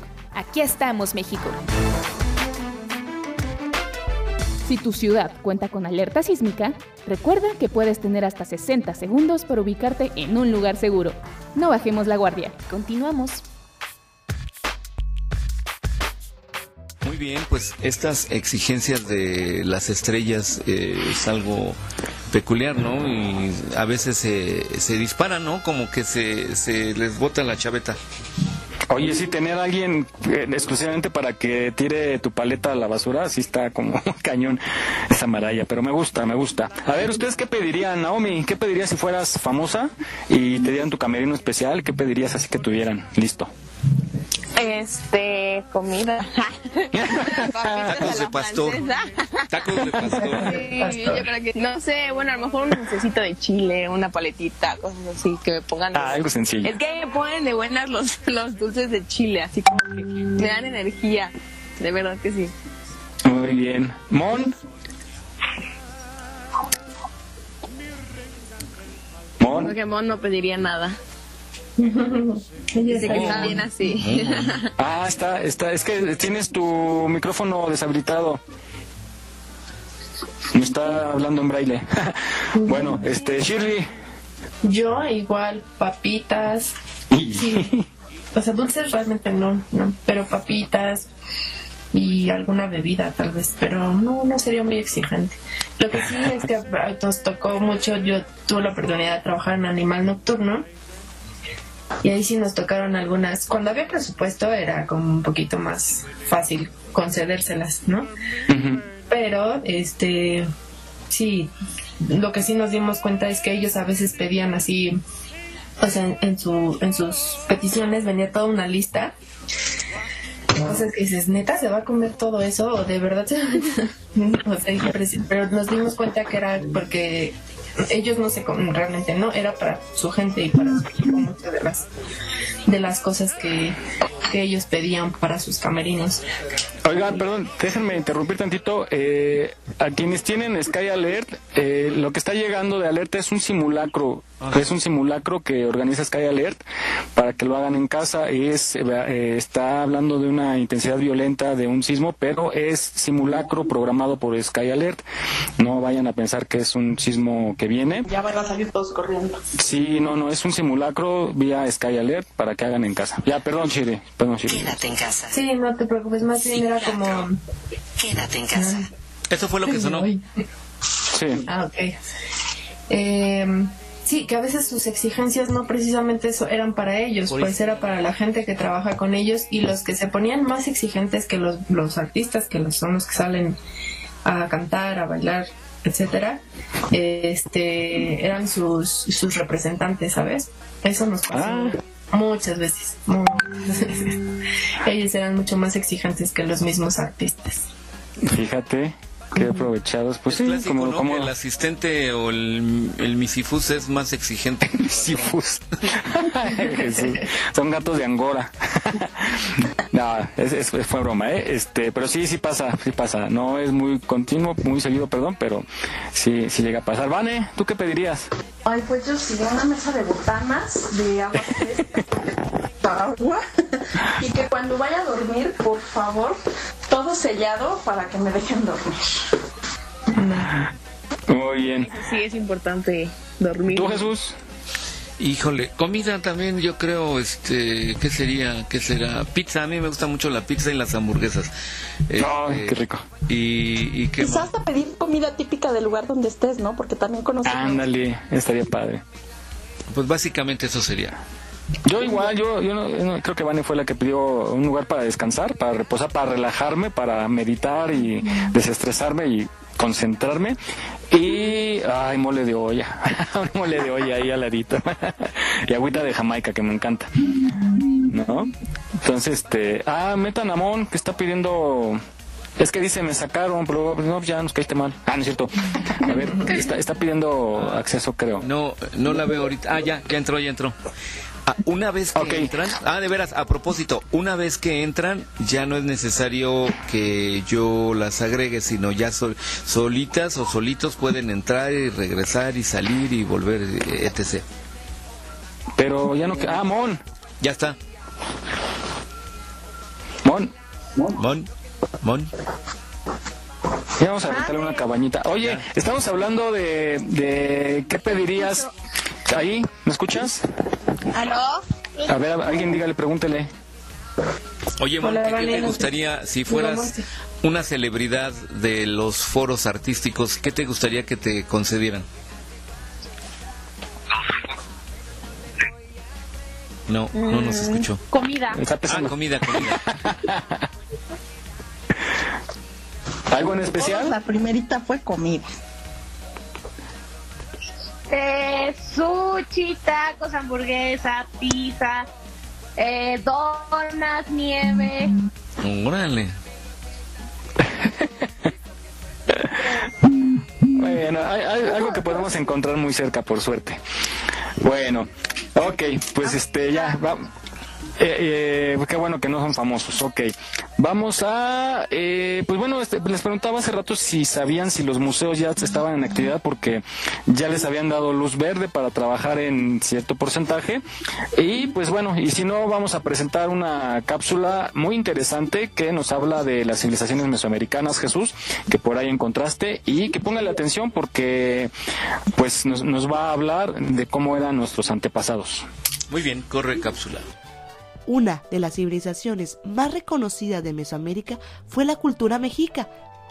En el periodo posclásico se desarrolló la civilización mexica y la historia cuenta que los mexicas provenían de un lugar llamado Aztlán, que los historiadores sitúan actualmente en el estado de Nayarit, en México. Los mexicas viajaron hasta llegar a la zona del lago de Texcoco. Ahí encontraron la señal que tanto habían buscado, la de un águila devorándose una serpiente encima de un nopal. Ahí deberían fundar su ciudad México Tenochtitlan, pero los islotes pertenecían a Azcapotzalco y debieron pagarle tributo. Los mexicas estuvieron por muchos años bajo el dominio de Azcapotzalco, hasta que en 1428, junto con otros pueblos, se rebelaron en su contra y lograron derrotarlo.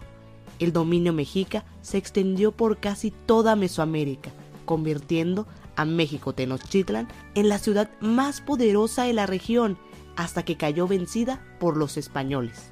Los mexicas ubicaron en lugares estratégicos fortalezas y formaron guarniciones para vigilar los territorios dominados y mantener la seguridad de las rutas comerciales donde se trasladaban tejidos, artículos preciosos, alimentos y también cautivos destinados al sacrificio.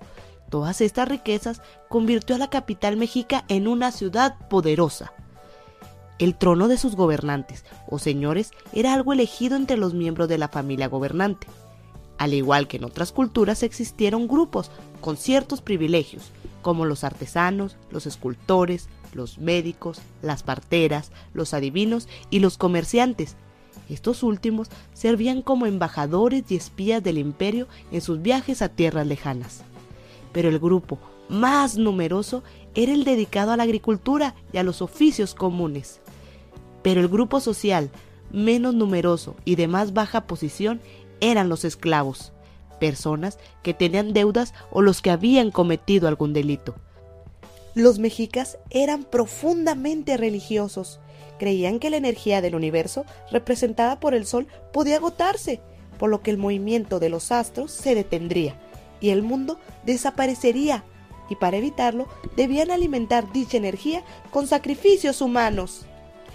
Los mexicas tenían especial interés en la educación.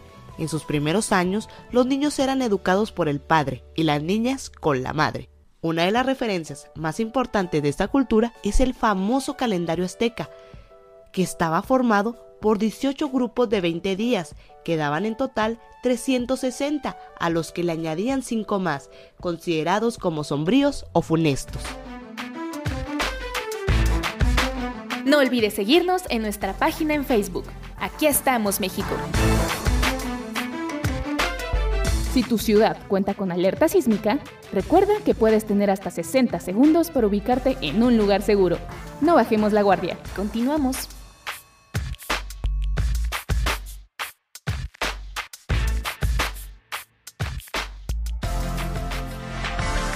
Muy bien, pues esta fue una cápsula de la cultura mexica, de dónde venimos y cuál fue la manera de, de, vivir de esta cultura y esta civilización, obvio, de la que todos somos de- descendientes, ¿no? O sea, en menor o mayor grado todos tenemos un poquito de nuestros antepasados. Oye, deberían de seguir, deberían de seguir eso de los sacrificios, este, pues para echar a los delincuentes, ¿no? Los que sobran. Sí, pues está el salón de la ¿Pero tú te los justicia. comerías? Ah, no. Bueno, si fuera delincuenta, quizá. No, no es cierto. Este, pues qué, qué bueno que ya no hay esclavos o, o- que poner los esclavos, ¿qué opinan? ¿No? De hacerlos pagar de alguna forma que, que realmente No, paguen ya no, y ya, ya, eh, jubílalos de este mundo y órale, vámonos. jubílenlos de este mundo. Está bien, para apaciguar a los volcanes, estaría bueno. Ay, no, sí, yo también les daba las gracias a todos aquellos, porque mira, son un parásito en la sociedad. No se van a regenerar adentro, nos queda clarísimo que no van a salir nuevas personas regeneradas, bonitas, para trabajar y hacer algo bien. Entonces, pues ¿para qué los seguimos manteniendo? ¿Para qué siguen en este mundo, de verdad? O sea, Exacto. ya cuando es una persona tan mala, como para qué le seguimos invirtiendo. Entonces yo concuerdo con Jesús. Vane para Hay que, jefa de hay que darles las gracias. Hay que darles por gobierno. Vane. Yo sí No, voy y a y aparte ponle que se regeneren. Sí, salen de la cárcel, salen de la cárcel y no les dan trabajo y como no hay trabajo, pues Y es un círculo vicioso, es un círculo vicioso cañón. es muy complicado. Qué malas son, qué bueno que no son políticas, ¿eh? Qué bueno que no están No, sí, sí, sí. malas. Vane para jefa de gobierno. Yo voto por Vane. Con mano de hierro. Muy bien. Bueno, ya dejemos ese tema. palitas a todos. Dale las manos. Hoy sí me están dando miedo, ¿eh? ¿Congeladas? Oye, sí dan miedo, ¿eh? Sí, hoy sí me están dando miedo. Son muchas, Jesús. Son muchas. Falta otro hombre. Te faltan, vamos a hacer como tres más para que esté parejo.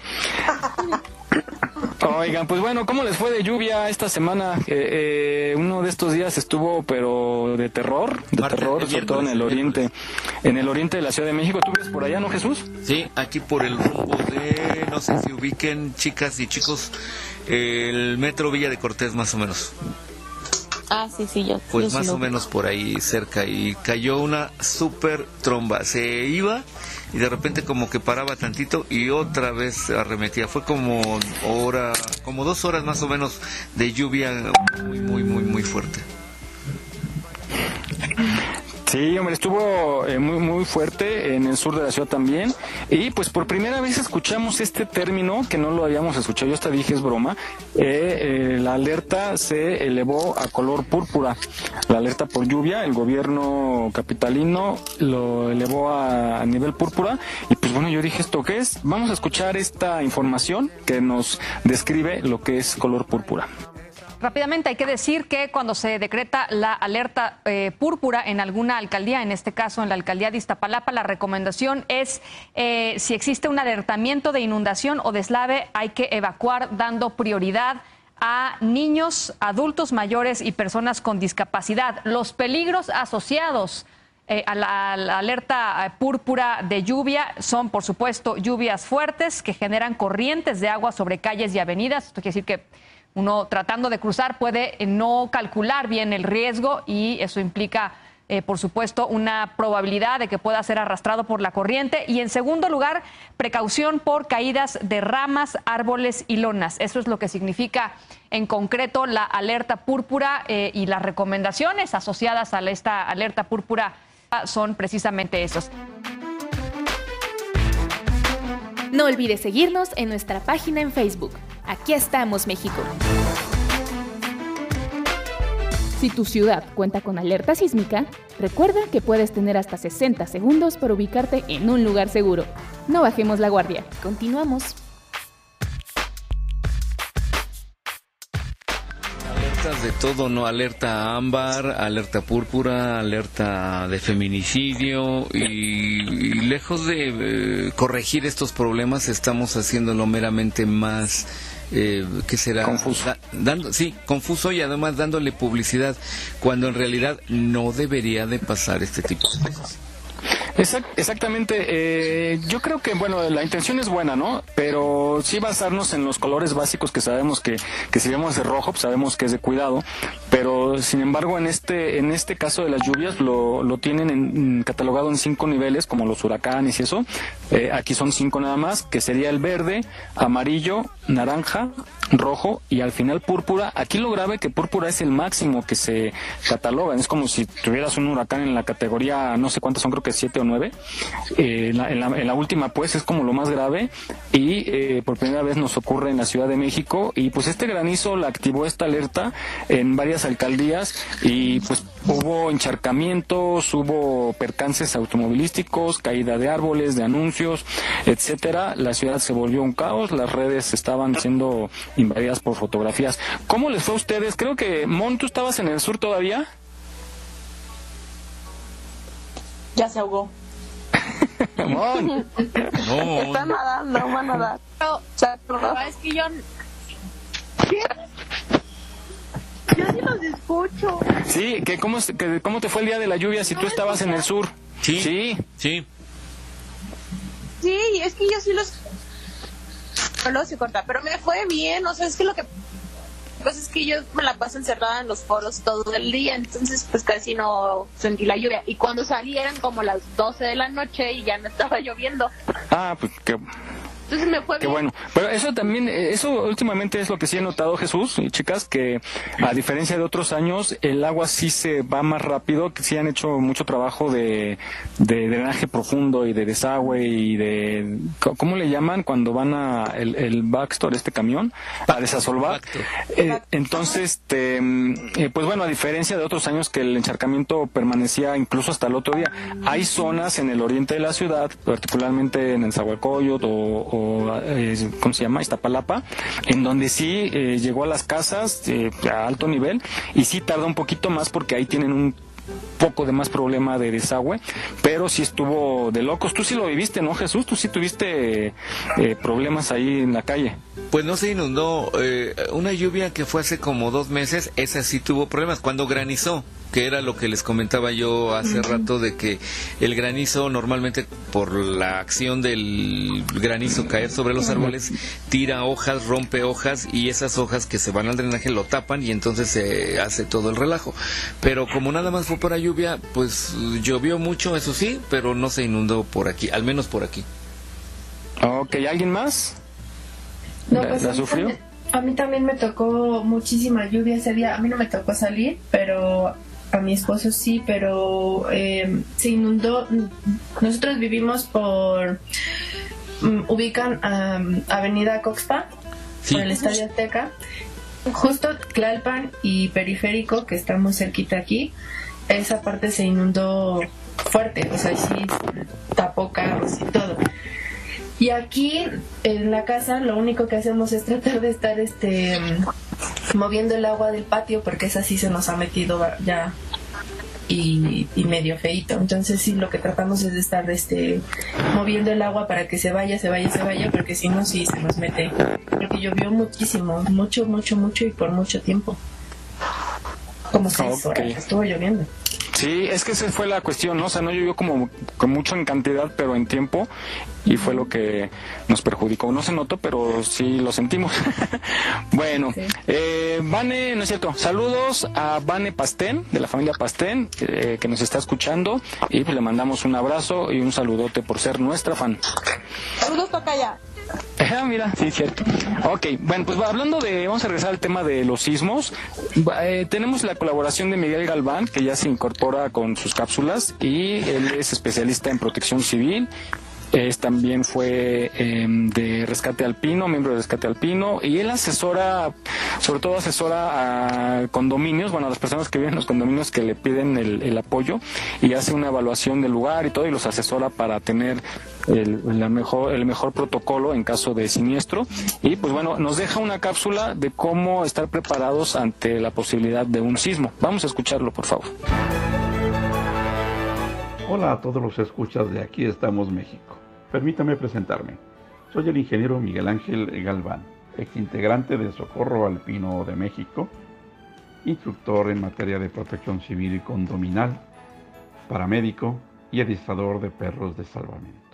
Hoy les vengo a hablar rápidamente sobre los sismos. En este mes tan emblemático que ya en dos ocasiones nos ha hecho sufrir estos movimientos sísmicos, conoceremos un poquito por qué se originan los sismos.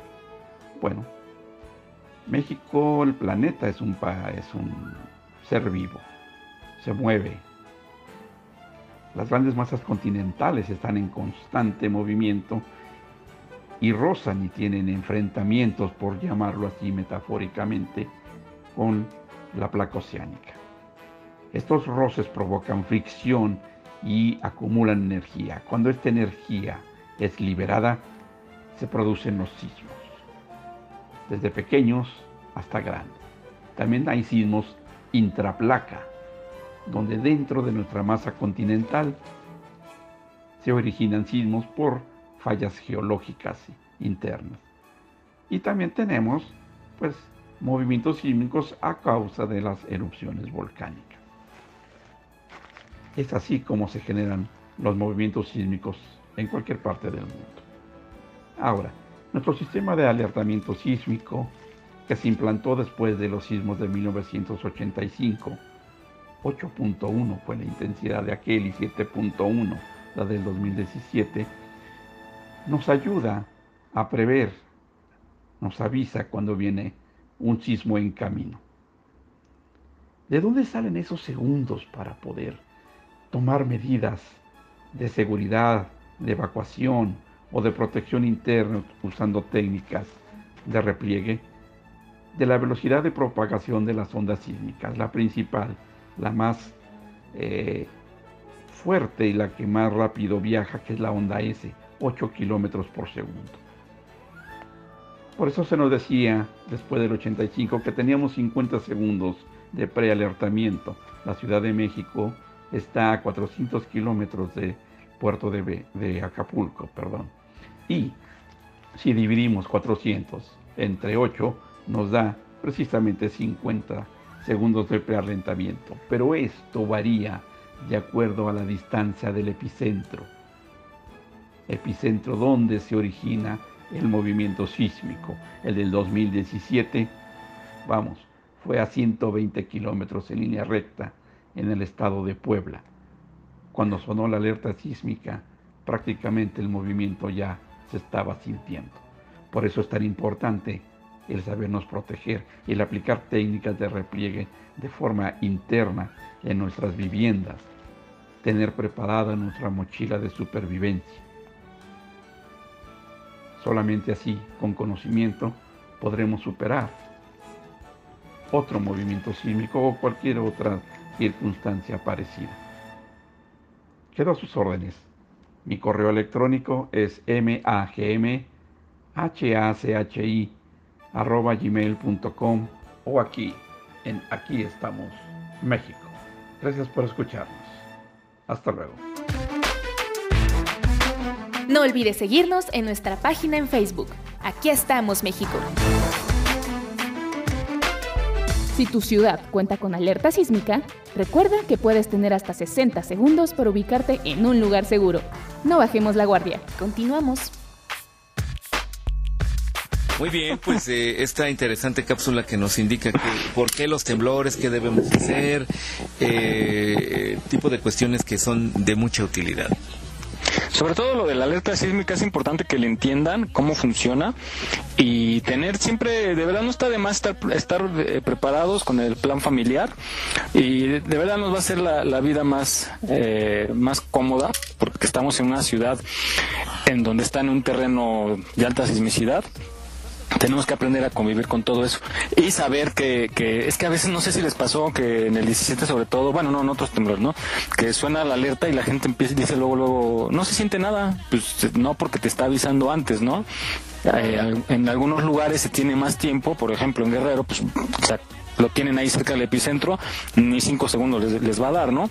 Pero nosotros tenemos esa suerte, como lo decía nuestro compañero Miguel Galván, de, de, estar a más kilómetros y que se calcula promedio de 50 segundos, a veces es más, a veces es menos, pero tenemos suficiente tiempo para salir o para tomar la, decisión correcta.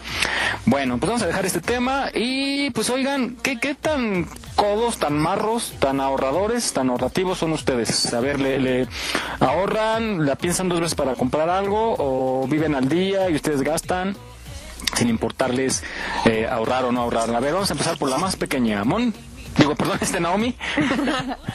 este, yo, yo soy coda, pero para mí, creo que soy coda para mí, o sea, para comprarme agua a mí como que digo, ay, no, no lo necesito. Pero cuando estoy con personas o así, digo como, ay, le voy a comprar esto, ay, le voy a comprar otro, y me gasto mi dinero en esto. Me gusta como comprarle cosas a las personas, así Ajá. como de que estoy con él y digo, ay, le voy a comprar una paleta, le voy a comprar esto. Pero a mí de decirme, voy a comprar esto, como digo, ay, no, no, no, no lo necesito. ¿Para qué el gasto de dinero? Pero sí soy coda en mí, en las demás personas como que no tanto. Ah, luego te digo que se me ofrece. Y yo también. ¿Qué nos, qué nos hace falta? ¿Qué día nos invitas a Ahí me, comer? ahí me dicen. Mírala. A ver, Mon. No, la verdad es que para mí, bueno, o sea, con mi hijos, con mi familia, pues, como que, que, que, o sea, no, pues quieren algo que les sorpresa de esto, sorpresa, una como dinero, haz lo que quieras. Y conmigo, la verdad, antes era como igual que no, o sea, no como tu gusto. Shirley. Yo, igual que Naomi, soy muy coda conmigo misma. Pero así, para regalar o así, no, la verdad es que no, obviamente si no tengo este como las grandes cantidades, pues no, no, no voy a gastar lo que no tengo, vaya, pero este sí soy muy coda, con- pero conmigo sí soy muy, muy coda. Mi cumpleaños es el 18, ¿eh? Sí, ¿eh? Mi cumpleaños es el 18 De, de diciembre. ah, lo, lo- a ver si ya nos Sí, podemos ya. ver. Ok, dice Mon que no nos escucha. Nosotros tampoco. Ja, coincidimos.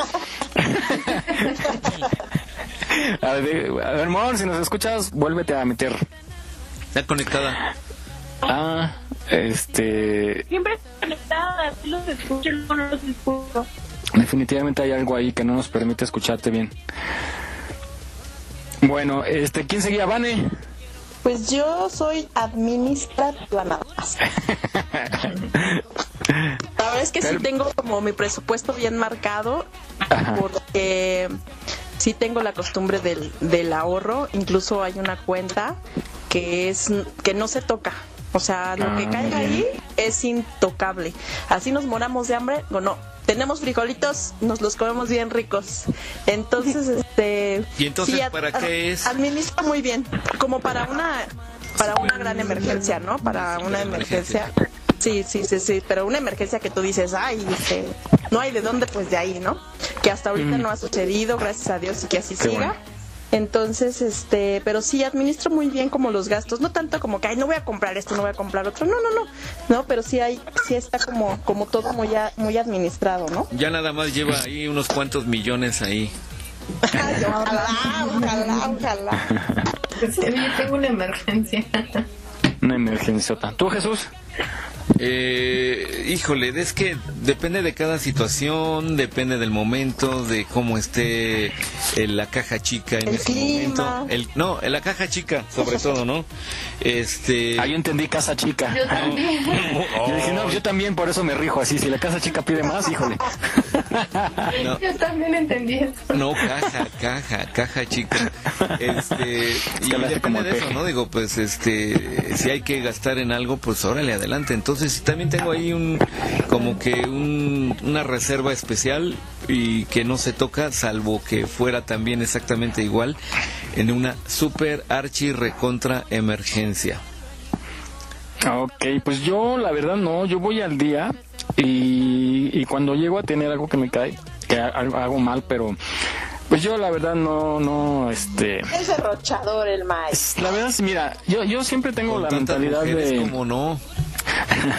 sí, caray, esa, esa Sugar Baby, ¿cómo piden? Eh, yo, yo, yo soy de la mentalidad, la verdad, de, de que pues hay que vivir al día y disfrutar cada momento, porque pues no sabes, ¿no? Conozco gente que, que de verdad ahorra, pero hasta en lo exagerado y...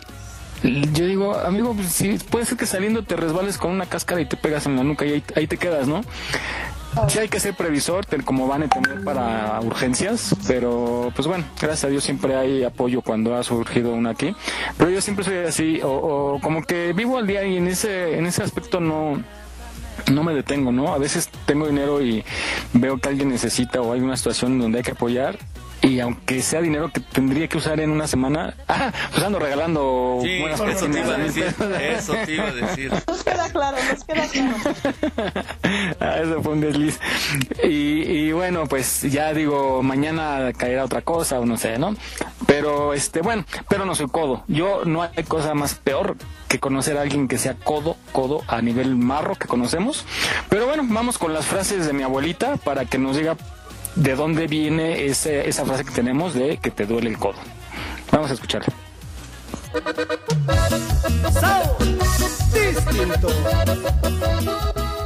Doler el codo.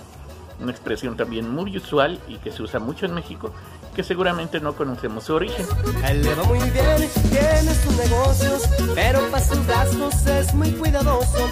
Se De hecho, el origen de, este, de esta expresión se remonta a principios de siglo, cuando empezaron ya a aparecer los eh, primeros aparatos tecnológicos, pero no eran similares a los nuestros.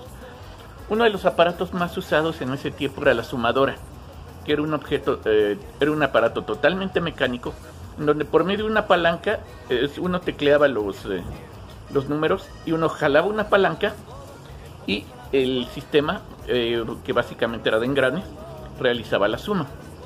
La cuestión es que los pagadores o la gente que a veces tenía que organizar el dinero, muchas veces tenía que pasarse el día entero y horas jalando esa palanca. Por lo que muchas veces cuando se hacía demasiados gastos, el codo empezaba a doler. Y los que ya tenían mucho tiempo haciéndolo trataba de evitar algún gasto para que el codo no doliera más. A partir de ahí, cuando uno es demasiado tacaño o trata de no gastar mucho, se dice que le duele a uno el codo. O como lo hemos eh, ya cortado en, este, en esta época, es uno muy codo. Soy técnico en administración financiera. En pocas palabras codo, en pocas palabras codo, en pocas palabras codo, pero así es su modo. En pocas palabras codo. No olvides seguirnos en nuestra página en Facebook. Aquí estamos, México.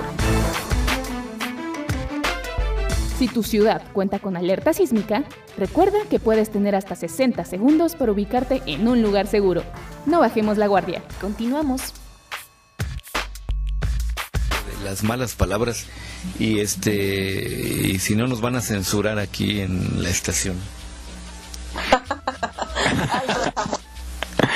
Oigan, este, pues bueno, eso es el origen de eh, la frase. Fíjate qué interesante, qué interesante. Eh, vamos ahora, pues ya ven que con los norteños, pues somos medio manchados y les decimos que tienen, tienen como que esa característica o les decimos que son, son bien codos, ¿no? Pero vamos a escuchar realmente por qué a los regios se les dice que son codos. Esto está muy interesante. Bueno, hay un dato interesante que muy poca gente conoce. Y eso, bueno, justo eh, me estoy paseando por, el lugar de que le da fama a los regiomontanos de ser codos. Ahí está. Mucha gente dice, bueno, los regiomontanos son codos. Esto no es cierto. Esto es eh, algo que surge a partir de que se dan cuenta de que en este sitio se construyen o se elaboran los codos. Los codos eh, para hacer las conexiones en las tuberías.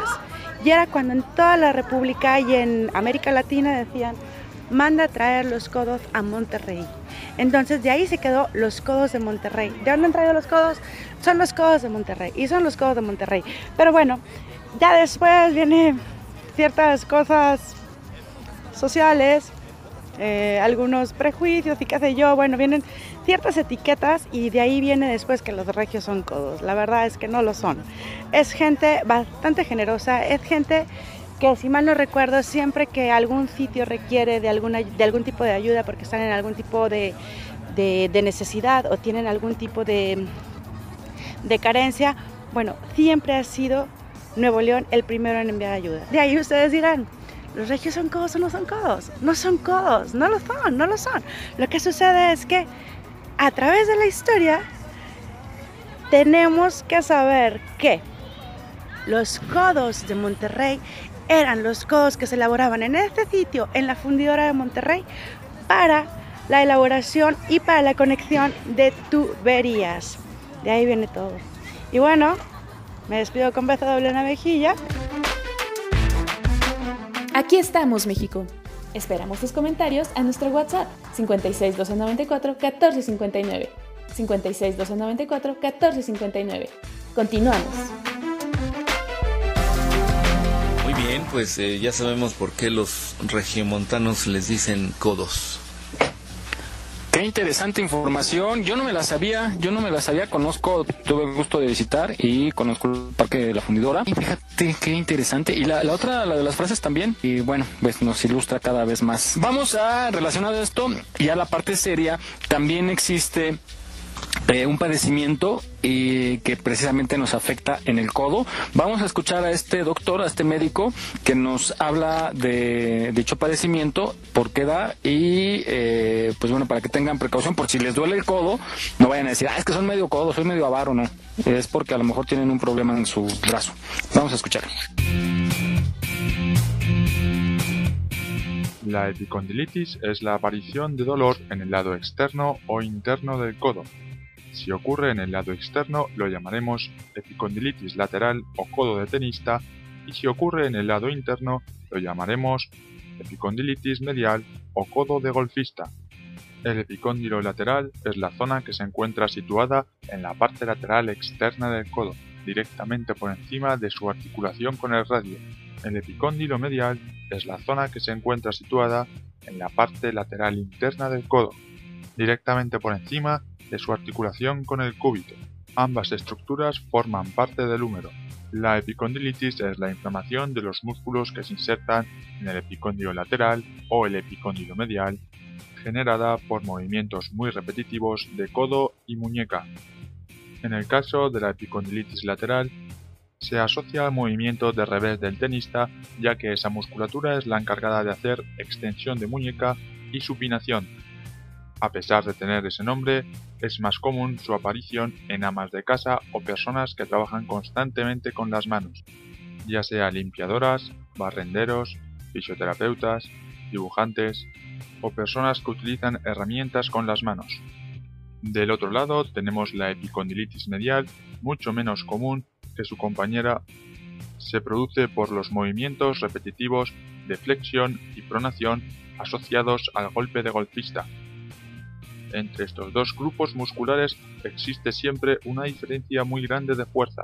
La musculatura del epicóndilo medial es mucho más fuerte que la musculatura del epicóndilo lateral, lo que genera una tensión adicional para toda la musculatura insertada en el epicóndilo lateral siendo esta una de las causas principales de la aparición de dolor.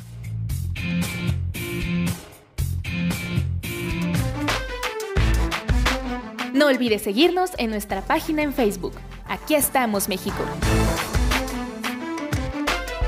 Si tu ciudad cuenta con alerta sísmica, recuerda que puedes tener hasta 60 segundos para ubicarte en un lugar seguro. No bajemos la guardia. Continuamos. Hola, pues muy bien, estamos aquí de regreso. Adelante, chicos y chicas. ¿Quién, más, ¿Quién más podría ser? Por ejemplo, yo estaba pensando, eh, quizá, por ejemplo, un conductor de camión, de tanto estar moviendo el brazo, podría ser. ¿O quién más? Alguien que esté en los molinos. Exacto, eso te decir, por ejemplo, los, los que ahora que, ¿Molinos? que, que estamos haciendo pan, digo, no, a lo mejor no va pan con el molino, pero batir a mano. Ah, ajá. Sí, sí, sí, el codo molesta muchísimo, sí, sí duele. E incluso batir con la batidora, porque haces una presión distinta con el brazo, que a lo mejor es parte de acostumbrarse y todo. Pero Quienes sí. hacen tortillas a mano, pero así de diario. No, más mueves la muñeca. Pues ¿No? eso es... Pero la presión que haces en el... ¿Al batir? ¿La masa? No, ajá, al amasar. Al amasar. Ya. También. ¿Es que van, eh? Los tamaleros. También, bueno, fuera, fuera de la masa, ¿quién más podría ser que esté manipulando su brazo? Creo que esté moviendo su brazo, perdón. Este, y más, más cuando es de un lado, ¿no? De un solo lado. El viene, viene. Los viene bien. Sí, mueven el brazo, viene, viene, viene. Pues sí. Cuando vas con la nena, así que no, con la chica acá que la abrazas de un lado. Yo por eso las cambio de lado. Hoy te voy a llevar del lado izquierdo, nena. Te voy a abrazar del lado izquierdo. ¿Algún jugador como tenista o cosas así? Sí, el tenista. eh, tenista, eh, pues bueno. También, también podría ser. Sí, así es que chéquense, no es porque sean marros, sino a lo mejor pueden tener un padecimiento. bueno, pues bueno, hablando de, de profesiones y de oficios, hay algunos que eh, pues no nos gustaría hacer. Por ejemplo, ustedes, ¿qué piensan? Eh, cada quien se dedica a algo. ¿Qué pensarían, o cuál sería más bien la actividad que si no fuera la que están haciendo ahorita, estarían haciendo? A ver, Naomi, bueno, estás estudiando, pero si no estuvieras estudiando, ¿qué crees que estarías haciendo? Aparte de comer chamoy. O sea, ¿qué estaría haciendo aparte de estudiar? No, o sea, si no te dedicaras a estudiar lo que estás estudiando comunicación, ¿qué crees que estarías haciendo? Si no hubieras elegido La carrera alterna, una carrera alterna. Eh, pues yo creo que hay una, una carrera alterna, pues administración, algo así. Bueno, no, porque no me gusta. Bueno, sí me gusta, pero no es algo que me llame la atención. O sea, sí, sí, sí le sé y sí le entiendo, pero no me gusta, soy muy inquieta, entonces creo que no me gusta estar así como, por ejemplo, contaduría o cosas así, quieta en algún lugar, creo que no, no se me, distraigo mucho, entonces, este, pero yo creo que hago eso, sí le entiendo, pero no, no es algo a lo que quiera dedicarme porque no, soy muy inquieta, me gusta andar de aquí para allá. Mm, Ok. No, pues ya, ya este, decídete, porque el día que te cases, imagínate que te diga el padre, lo aceptas y bueno, sí, sí me gusta, sí lo quiero, pero pues igual y, y luego lo cambio, ¿no? No, no es cierto. Siempre hay que bueno, tomar. Shirley, Yo si no hubiera estudiado mercadotecnia, yo creo que hubiera estudiado, la verdad, eh, química o física. Me encantaba en la escuela. Ay, no, Muy imagínate. distinto. Muy distinto, pero sí, eso, eso me bien. Vane. Pues yo, este, yo creo que me iría más onda por la psicología. Tampoco me gusta estar en un lugar como cerrado, pero esta onda de, de hacer este, ay, ¿cómo les diré? Como convivencia eh, grupal y, y cosas de esas cosas, me, me late, me late. Ya, tú Jesús. Bueno, Jesús, tú tienes como 20 actividades, 20 profesiones. Yo creo que sería mm, electrónico. La electrónica me gusta mucho y no sé nada. Pero le gusta. No, y de Muy hecho, bien. de hecho yo creo que no estudié la carrera de ingeniería electrónica por la cuestión de las matemáticas. Yo en la secundaria y la prepa no fui así como, no me llevé muy bien con las matemáticas, la física y la química. No me, no me, mi cabecita no daba para ello. Entonces, pues obviamente me fui por las ciencias sociales. Ya. Bien, pues bueno, hay oficios, profesiones que algunos no quisiéramos hacer. Vamos a escuchar siete de ellas, de las que la gente no le gustaría hacer. Son de los peores trabajos que existen, sin embargo, hay gente que sí lo hace. Vamos a escucharlo. Número 7. Limpiador de baños portátiles. Para abrir este top, se encuentra un trabajo que además de ser laborioso, me refiero a las personas que tienen que dedicar su tiempo a la limpieza de los baños portátiles. Estos baños son diseñados en su mayoría de plástico y utilizados en conciertos o eventos con un gran número de personas, por lo cual cientos o incluso miles de personas pueden hacer uso de ellos en un solo día. Número 6. Analista de excremento. En la sexta posición se encuentra un trabajo ligado con los estudios científicos en pro de la salud, que desafortunadamente conllevan un proceso un poco desagradable. Me estoy refiriendo a los expertos dedicados al análisis de excremento, quienes no temen ensuciarse las manos, con tal de obtener resultados que les ayuden a realizar sus investigaciones. Aunque no es muy agradable la idea de manipular el excremento, hay personas que lo hacen diariamente, con ayuda de instrumentos de protección adecuada, analizando las pruebas de cientos o quizás miles de personas. Número 5. Recolector de cadáveres de animales. Es posible que alguna vez durante un viaje en carretera hayas podido observar algún animal a causa de un accidente o de manera natural que se encuentra obstruyendo el camino. Pues bien, hay personas encargadas de recolectar sus cadáveres para poder mantener las carreteras libres de obstáculos. Algunas veces, si los animales fueron aplastados por algún vehículo, los trabajadores tienen que utilizar su ingenio para despejarlos del suelo de manera efectiva y rápida. Número 4. Limpiador de alcantarillas. En la cuarta posición se encuentra un trabajo que aunque no es bien remunerado, es necesario que alguien se anime a hacerlo. En la India, el sistema de drenaje está constantemente afectado por su mal funcionamiento, pues se encuentra obstruido por grandes cantidades de basura y heces fecales. Sin embargo, hay un grupo de personas dedicadas a darles mantenimiento, limpiándolas, adentrándose dentro de ellas sin ningún tipo de protección. Número 3. Verificadores de alimentos para mascotas.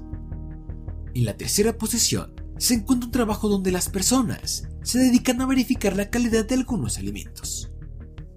Lo que lo hace desagradable es que se trata de alimento para animales domésticos, como pueden ser los perros o los gatos.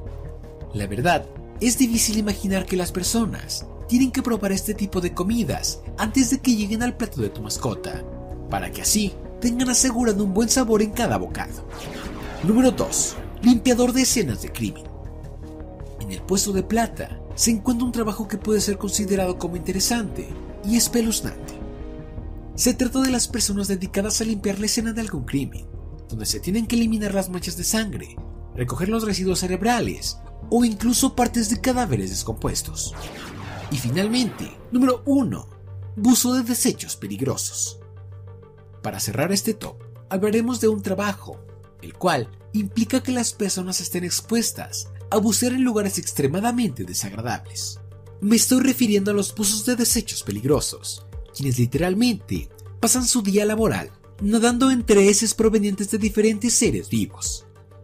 Su tarea consiste en sumergirse en grandes mares de desechos para poder limpiar tuberías obstruidas, tanques sépticos o simplemente explorar estas aguas residuales en busca de cuerpos perdidos. Como están en constante contacto con miles de bacterias agresivas, esto puede llegar a ser perjudicial para su salud de manera mortal. No olvides seguirnos en nuestra página en Facebook. Aquí estamos, México. Si tu ciudad cuenta con alerta sísmica, recuerda que puedes tener hasta 60 segundos para ubicarte en un lugar seguro. No bajemos la guardia. Continuamos. Muy bien amigos, son 11 de la mañana con 51 minutos. Así es, híjole, pues qué difícil, qué difícil estas labores. Sin embargo, pues afortunadamente para nosotros hay quien, quien se encarga de hacerlos y este, pues no, de plano no, yo ninguna de esas le entraría. ¿Ustedes? No, ¿Le pagan bien? A ninguna, no, no, no, a ninguna, no, no se me antoja. Yo tampoco, Bueno, a quizá, quizá el del crimen. Ese, sí, pero ya meterme en las heces fecales, ¡buah! no, gracias. No, yo no, no le entro. Pues bueno, un reconocimiento a todos ellos que, que ahora sí que, que pues están haciendo esa labor, ¡ah! que afortunadamente existen y nos libera de hacerlo nosotros. Bueno, que eso es lo que pasa luego en, en otros países, ¿no, Jesús? Que, que van mexicanos o, bueno, de otros países y son los que hacen esos oficios o profesiones que ellos no les gusta hacer y pagan muy bien. Sí, además en otros países son muy bien pagados. Aquí, obviamente, hay un tipo de cisternas eh, que son portátiles, llamémosle así, los baños esos de cubitos azules y que los conectan a una letrina. Entonces hay unos camiones eh, chiquitos como pipas pequeñas que tienen un sistema de absorción de todo eso y lo van y lo tiran al drenaje. Bueno, ese trabajo no es bien pagado en México. Ya. Pues yo creo que muchos de los que muchos de los que de los que oímos aquí en México al menos creo que tampoco están como muy bien pagados. Oye, por ejemplo, estaba pensando estaba pensando en el en el avión, ¿no? También eh, me imagino que cuando llegan el avión, los autobuses de turismo que Ah, tienen su, su depósito de desechos, también pues a- a- alguien lo tiene que hacer, ¿no? Claro. Entonces yo, yo sí el voy a pedir más del camión, o sea, luego los dejan, pero uff, no, no, no. no. Sí. Yo los sí baños los hospitales, ¿no? Porque pues no nada más son las necesidades, sino toda esta sangre, coágulos y demás. Ajá, todos los desecho- desechos biológicos. Exacto. Que, que bueno, fíjate que últimamente yo he visitado hospitales y están muy limpios. La verdad, mi reconocimiento a toda esa gente que también platicábamos un día que deberían de tener el mismo reconocimiento la gente de limpieza, de mantenimiento, que los médicos y enfermeras, porque juntos hacen un equipo y tienen una asepsia increíble y pues bueno, también se merecen un reconocimiento muy grande porque a costa de su salud están haciendo su trabajo y lo hacen muy bien. Y fue en el seguro social. Entonces un abrazo y felicitación para ellos. Bueno chicas pues ya para terminar vamos rápidamente a esta cápsula de las cosas que no sabías para qué sirven pero ahí están y nos pueden servir estos tips para poner más atención. Vamos a escucharla Los objetos cotidianos, a menudo no le prestamos mucha de nuestra atención. Todos los cazos o sartenes que tenemos en la cocina tienen en el mango una apertura que solemos usar para colgar de la pared o de algún lugar preparado para ello. Sin embargo, ese pequeño orificio al final de mango tiene otra utilidad, mucho más práctica que hasta ahora desconocíamos. Ese agujero sirve para sostener la cuchara de madera o el utensilio con el que estamos cocinando, de ese modo no ensuciaremos la cocina mientras estemos haciendo uso de la herramienta. Si te has preguntado siempre, ¿por qué el teclado tiene dos pequeñas líneas abultadas? Pues bien no tienen ninguna función específica asignada, pero sin embargo son muy importantes. Estas nos permiten ubicarnos en el espacio físico del teclado cuando escribimos sin mirarlo. Ya que es una función llamada mecanografía al tacto. Cuando escribimos sin mirar el teclado, nuestros dedos acarician suavemente las teclas y cuando tocamos con la yema de los dedos el relieve de la F o de la J logramos ubicar mucho más rápido las demás letras.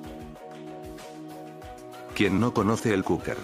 Que básicamente es un instrumento cortador, consistente en una cuchilla larga retráctil, dentro de una funda de plástico, pero muchas personas cometen un error, y terminan tirándolo a la basura por ya no tener filo e inservible. Si alguna vez te preguntaste por qué este instrumento tiene líneas en las navajas, la respuesta es que son para poder renovar el filo cuando se gasta y para hacerlo se ocupa la parte de plástico que viene abajo. Ese delicioso postre que compramos, que no contenía una cuchara para poder comerlo. ¿Cuántas veces comimos con el dedo, o directamente desde el envase y terminamos todos ensuciados? Pero ya nunca más te ocurrirá esto ya que la etiqueta de este postre está ingeniosamente hecho de aluminio, ¿y de qué sirve esto dirán? Pues básicamente el aluminio es fácil de manipular y con él puedes hacer una cuchara, para ya jamás comer sin ensuciarnos. ¿No te has puesto a pensar, siempre que compras algún líquido embotellado, ya sea un refresco o agua? Porque siempre en la tapa, viene una tira redonda transparente que cubre el contorno de esta, pues yo te diré que, los plásticos en las tapas de las botellas, no son para que se cierren perfectamente, sino que tienen la función de mantener el gas y el líquido bien sellados. Seguramente te ha pasado que cuando cortas papel aluminio este sale volando. Pero hay un sencillo truco que está dentro de esta misma, y es que la mayoría de las cajas de papel aluminio tienen muescas que se usan para sujetar el rollo en su lugar. Así no tendremos que preocuparnos porque el rollo salga volando mientras lo usamos. Si se te hace molesto, que cuando compras alguna bebida fría, y ves que ésta empieza a gotear de sus lados, y embarra con agua sobre alguna mesa o estante, sin duda es algo muy desagradable, pero, la tapa de esta tiene una función muy importante ya que fue diseñada como posavaso, así evitarás que tu bebida escurra sobre cualquier mesa. No olvides seguirnos en nuestra página en Facebook. Aquí estamos, México.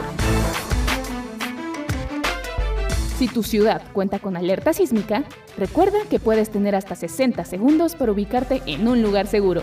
No bajemos la guardia. Continuamos. Muy bien, pues aquí escuchamos esta interesante cápsula. Miguel, creo que ya nos escuchas. Te habías salido, pero ya estás. ¿Nos escuchas? No. Miguel, Miguel. Bueno, pues muy bien, vamos a escuchar una recomendación. Adelante, ¿quién tiene la primera recomendación? Venga, yo se las voy a dar. Viene, Resulta que con toda esta onda de las clases en línea, eh, me he dado cuenta que las clases que pusieron en la televisión están muy, híjole, muy escasas de realmente conocimiento, creatividad, están muy pobres. No sé qué estaba pensando la CEP, las programó porque son programas hasta viejos, eh, con profesores argentinos, bueno, no, un caos que yo he estado viendo en, en, las televisiones, que yo digo, qué barbaridad, pobres de estos chavos que tan, apenas si pueden tener una televisión y lo que proyectan pues el conocimiento es escaso. No sé cómo va a terminar esta generación en cuanto a la educación. Entonces, buscando en, el Internet lo que nos pudiese complementar para las tareas, para esas mamás que están frustradas porque no le entienden cómo pueden apoyar a sus pequeños, me topé con esta página que está muy dinámica, muy fácil de que la puedan seguir. Se llama pacoelchato.com. Escríbanla porque de verdad les va a sacar de aprietos. pacoelchato.com. Es una ayuda para, para tu tarea, viene desde primaria hasta preparatoria, todos los niveles. Eh, Está muy dinámica, puedes poner el tema, lo puedes buscar y ahí te va explicando. Están descargados todos los libros de la SEP. Entonces pueden navegar en ella para que la vayan conociendo y va a ser una gran herramienta para todos los que están haciendo sus tareas en casita. Pues muy bien, pacoelchato.com. Que estoy abriendo aquí a ver qué tal. Pues muy bien, para que la subamos a, la página de, de, Aquí estamos México y pues una excelente recomendación. Miguel, no sé si nos... Aquí estoy. Ah, adelante, adelante. Sí, perdón, es que me hice pelotas aquí. Eh, pues ya despedimos, muchísimas gracias a todos los que nos han escuchado. Perdón, Shirley ya dio recomendación. Ya. No, no, no. Ah, no, adelante, adelante, perdón. Perdón, perdón, fue Vane. Yo les quiero recomendar, ¿se acuerdan que les hablé del Festival Estacionarte eh, de Teatro en la delegación Benito Juárez? Hoy, eh, hoy a las 19 horas, a las 7 de la noche, va a haber una presentación del ballet eh, México de Colores. Se llama El Séptimo Pecado. México de Colores es una compañía de danza independiente con temática gay y es integrada exclusivamente por hombres. Eh, es una propuesta que, que ha provocado así montones de reconocimientos. Está bien bonito, está bien padre. Por favor, si pueden ir a verlo.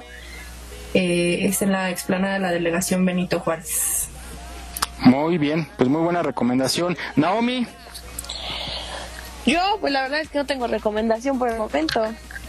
No he visto nada que les pueda recomendar o cosas así pero pues pásensela bien y sigan los consejos de mis compañeras. Muy bien, perfecto. Pues bueno, qué bueno que estás en casita, que sigues todavía guardando la sana distancia y cuidándote porque esto posiblemente se vuelva un poco caótico después del 16 de septiembre. Pues yo nada más este quiero decirles igual que que se cuiden, se sigan cuidando, exageremos un poquito todavía y entre más exageremos, en menos tiempo vamos a regresar, primero Dios, a la normalidad. Y pues Mon también tuvo problemas para eh, reconectarse, pero nos dejó un mensaje, vamos a ponerlo, esperemos, no lo he escuchado, esperemos que lo podamos pasar al aire, va. Bueno, llegó la hora de despedirnos, muchas gracias, nos vemos el próximo sábado, o mejor dicho, nos escuchamos el próximo sábado, que tengan bonito fin, cuídense y muchas gracias. Okay. Bueno, pues gracias a Timón también por estar.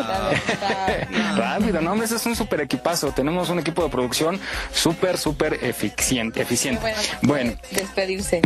Sí, caray. Este, pues nos faltó Yuli. Yuli no sabemos qué anda haciendo, pero no se pudo conectar. Y pues le mandamos un saludo desde aquí. Vamos contigo, Jesús. Muchísimas gracias a todos. Nos escuchamos la próxima semana. Adelante, Jesús. Muy buenos días. Gracias a, a todos y a todas. Yo les recomiendo pues que cuídense mucho. Todavía esto de la pandemia está muy feo, muy fuerte. El 15 de septiembre que acaba de pasar pues quizás genere algún rebrote o algún incremento en las personas contagiadas y lamentablemente en los decesos. Pero sigámonos cuidando, pasen un excelente fin de semana. Chicas, muchas gracias por estar con nosotros. Miguel, muchas gracias y sobre todo al público que nos escuchó. Tengan un excelente fin de semana y vamos a dejarlos como es clásico ya con este poema de eh, sentimiento y nos escuchamos nuevamente en ocho días. Gracias y hasta la próxima. Gracias, nos vemos. felicidades, Mari. Felicidades, Mari. Ah, también, tu papá.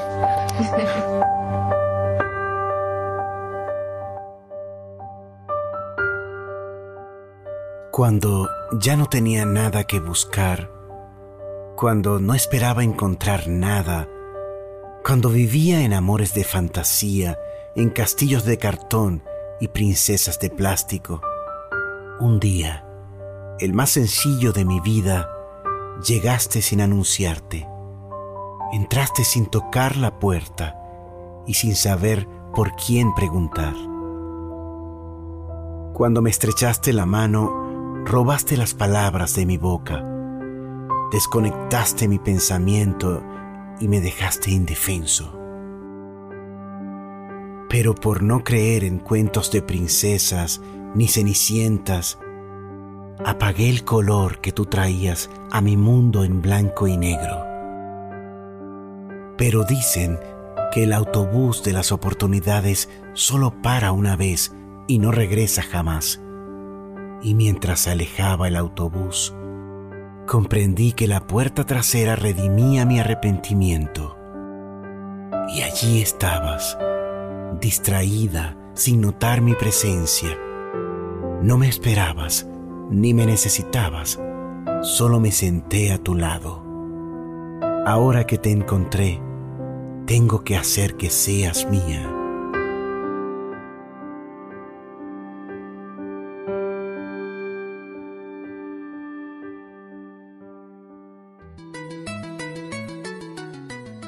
Estás escuchando Radio Yus, transmitiendo desde la Ciudad de México a través de www.radioyus.com.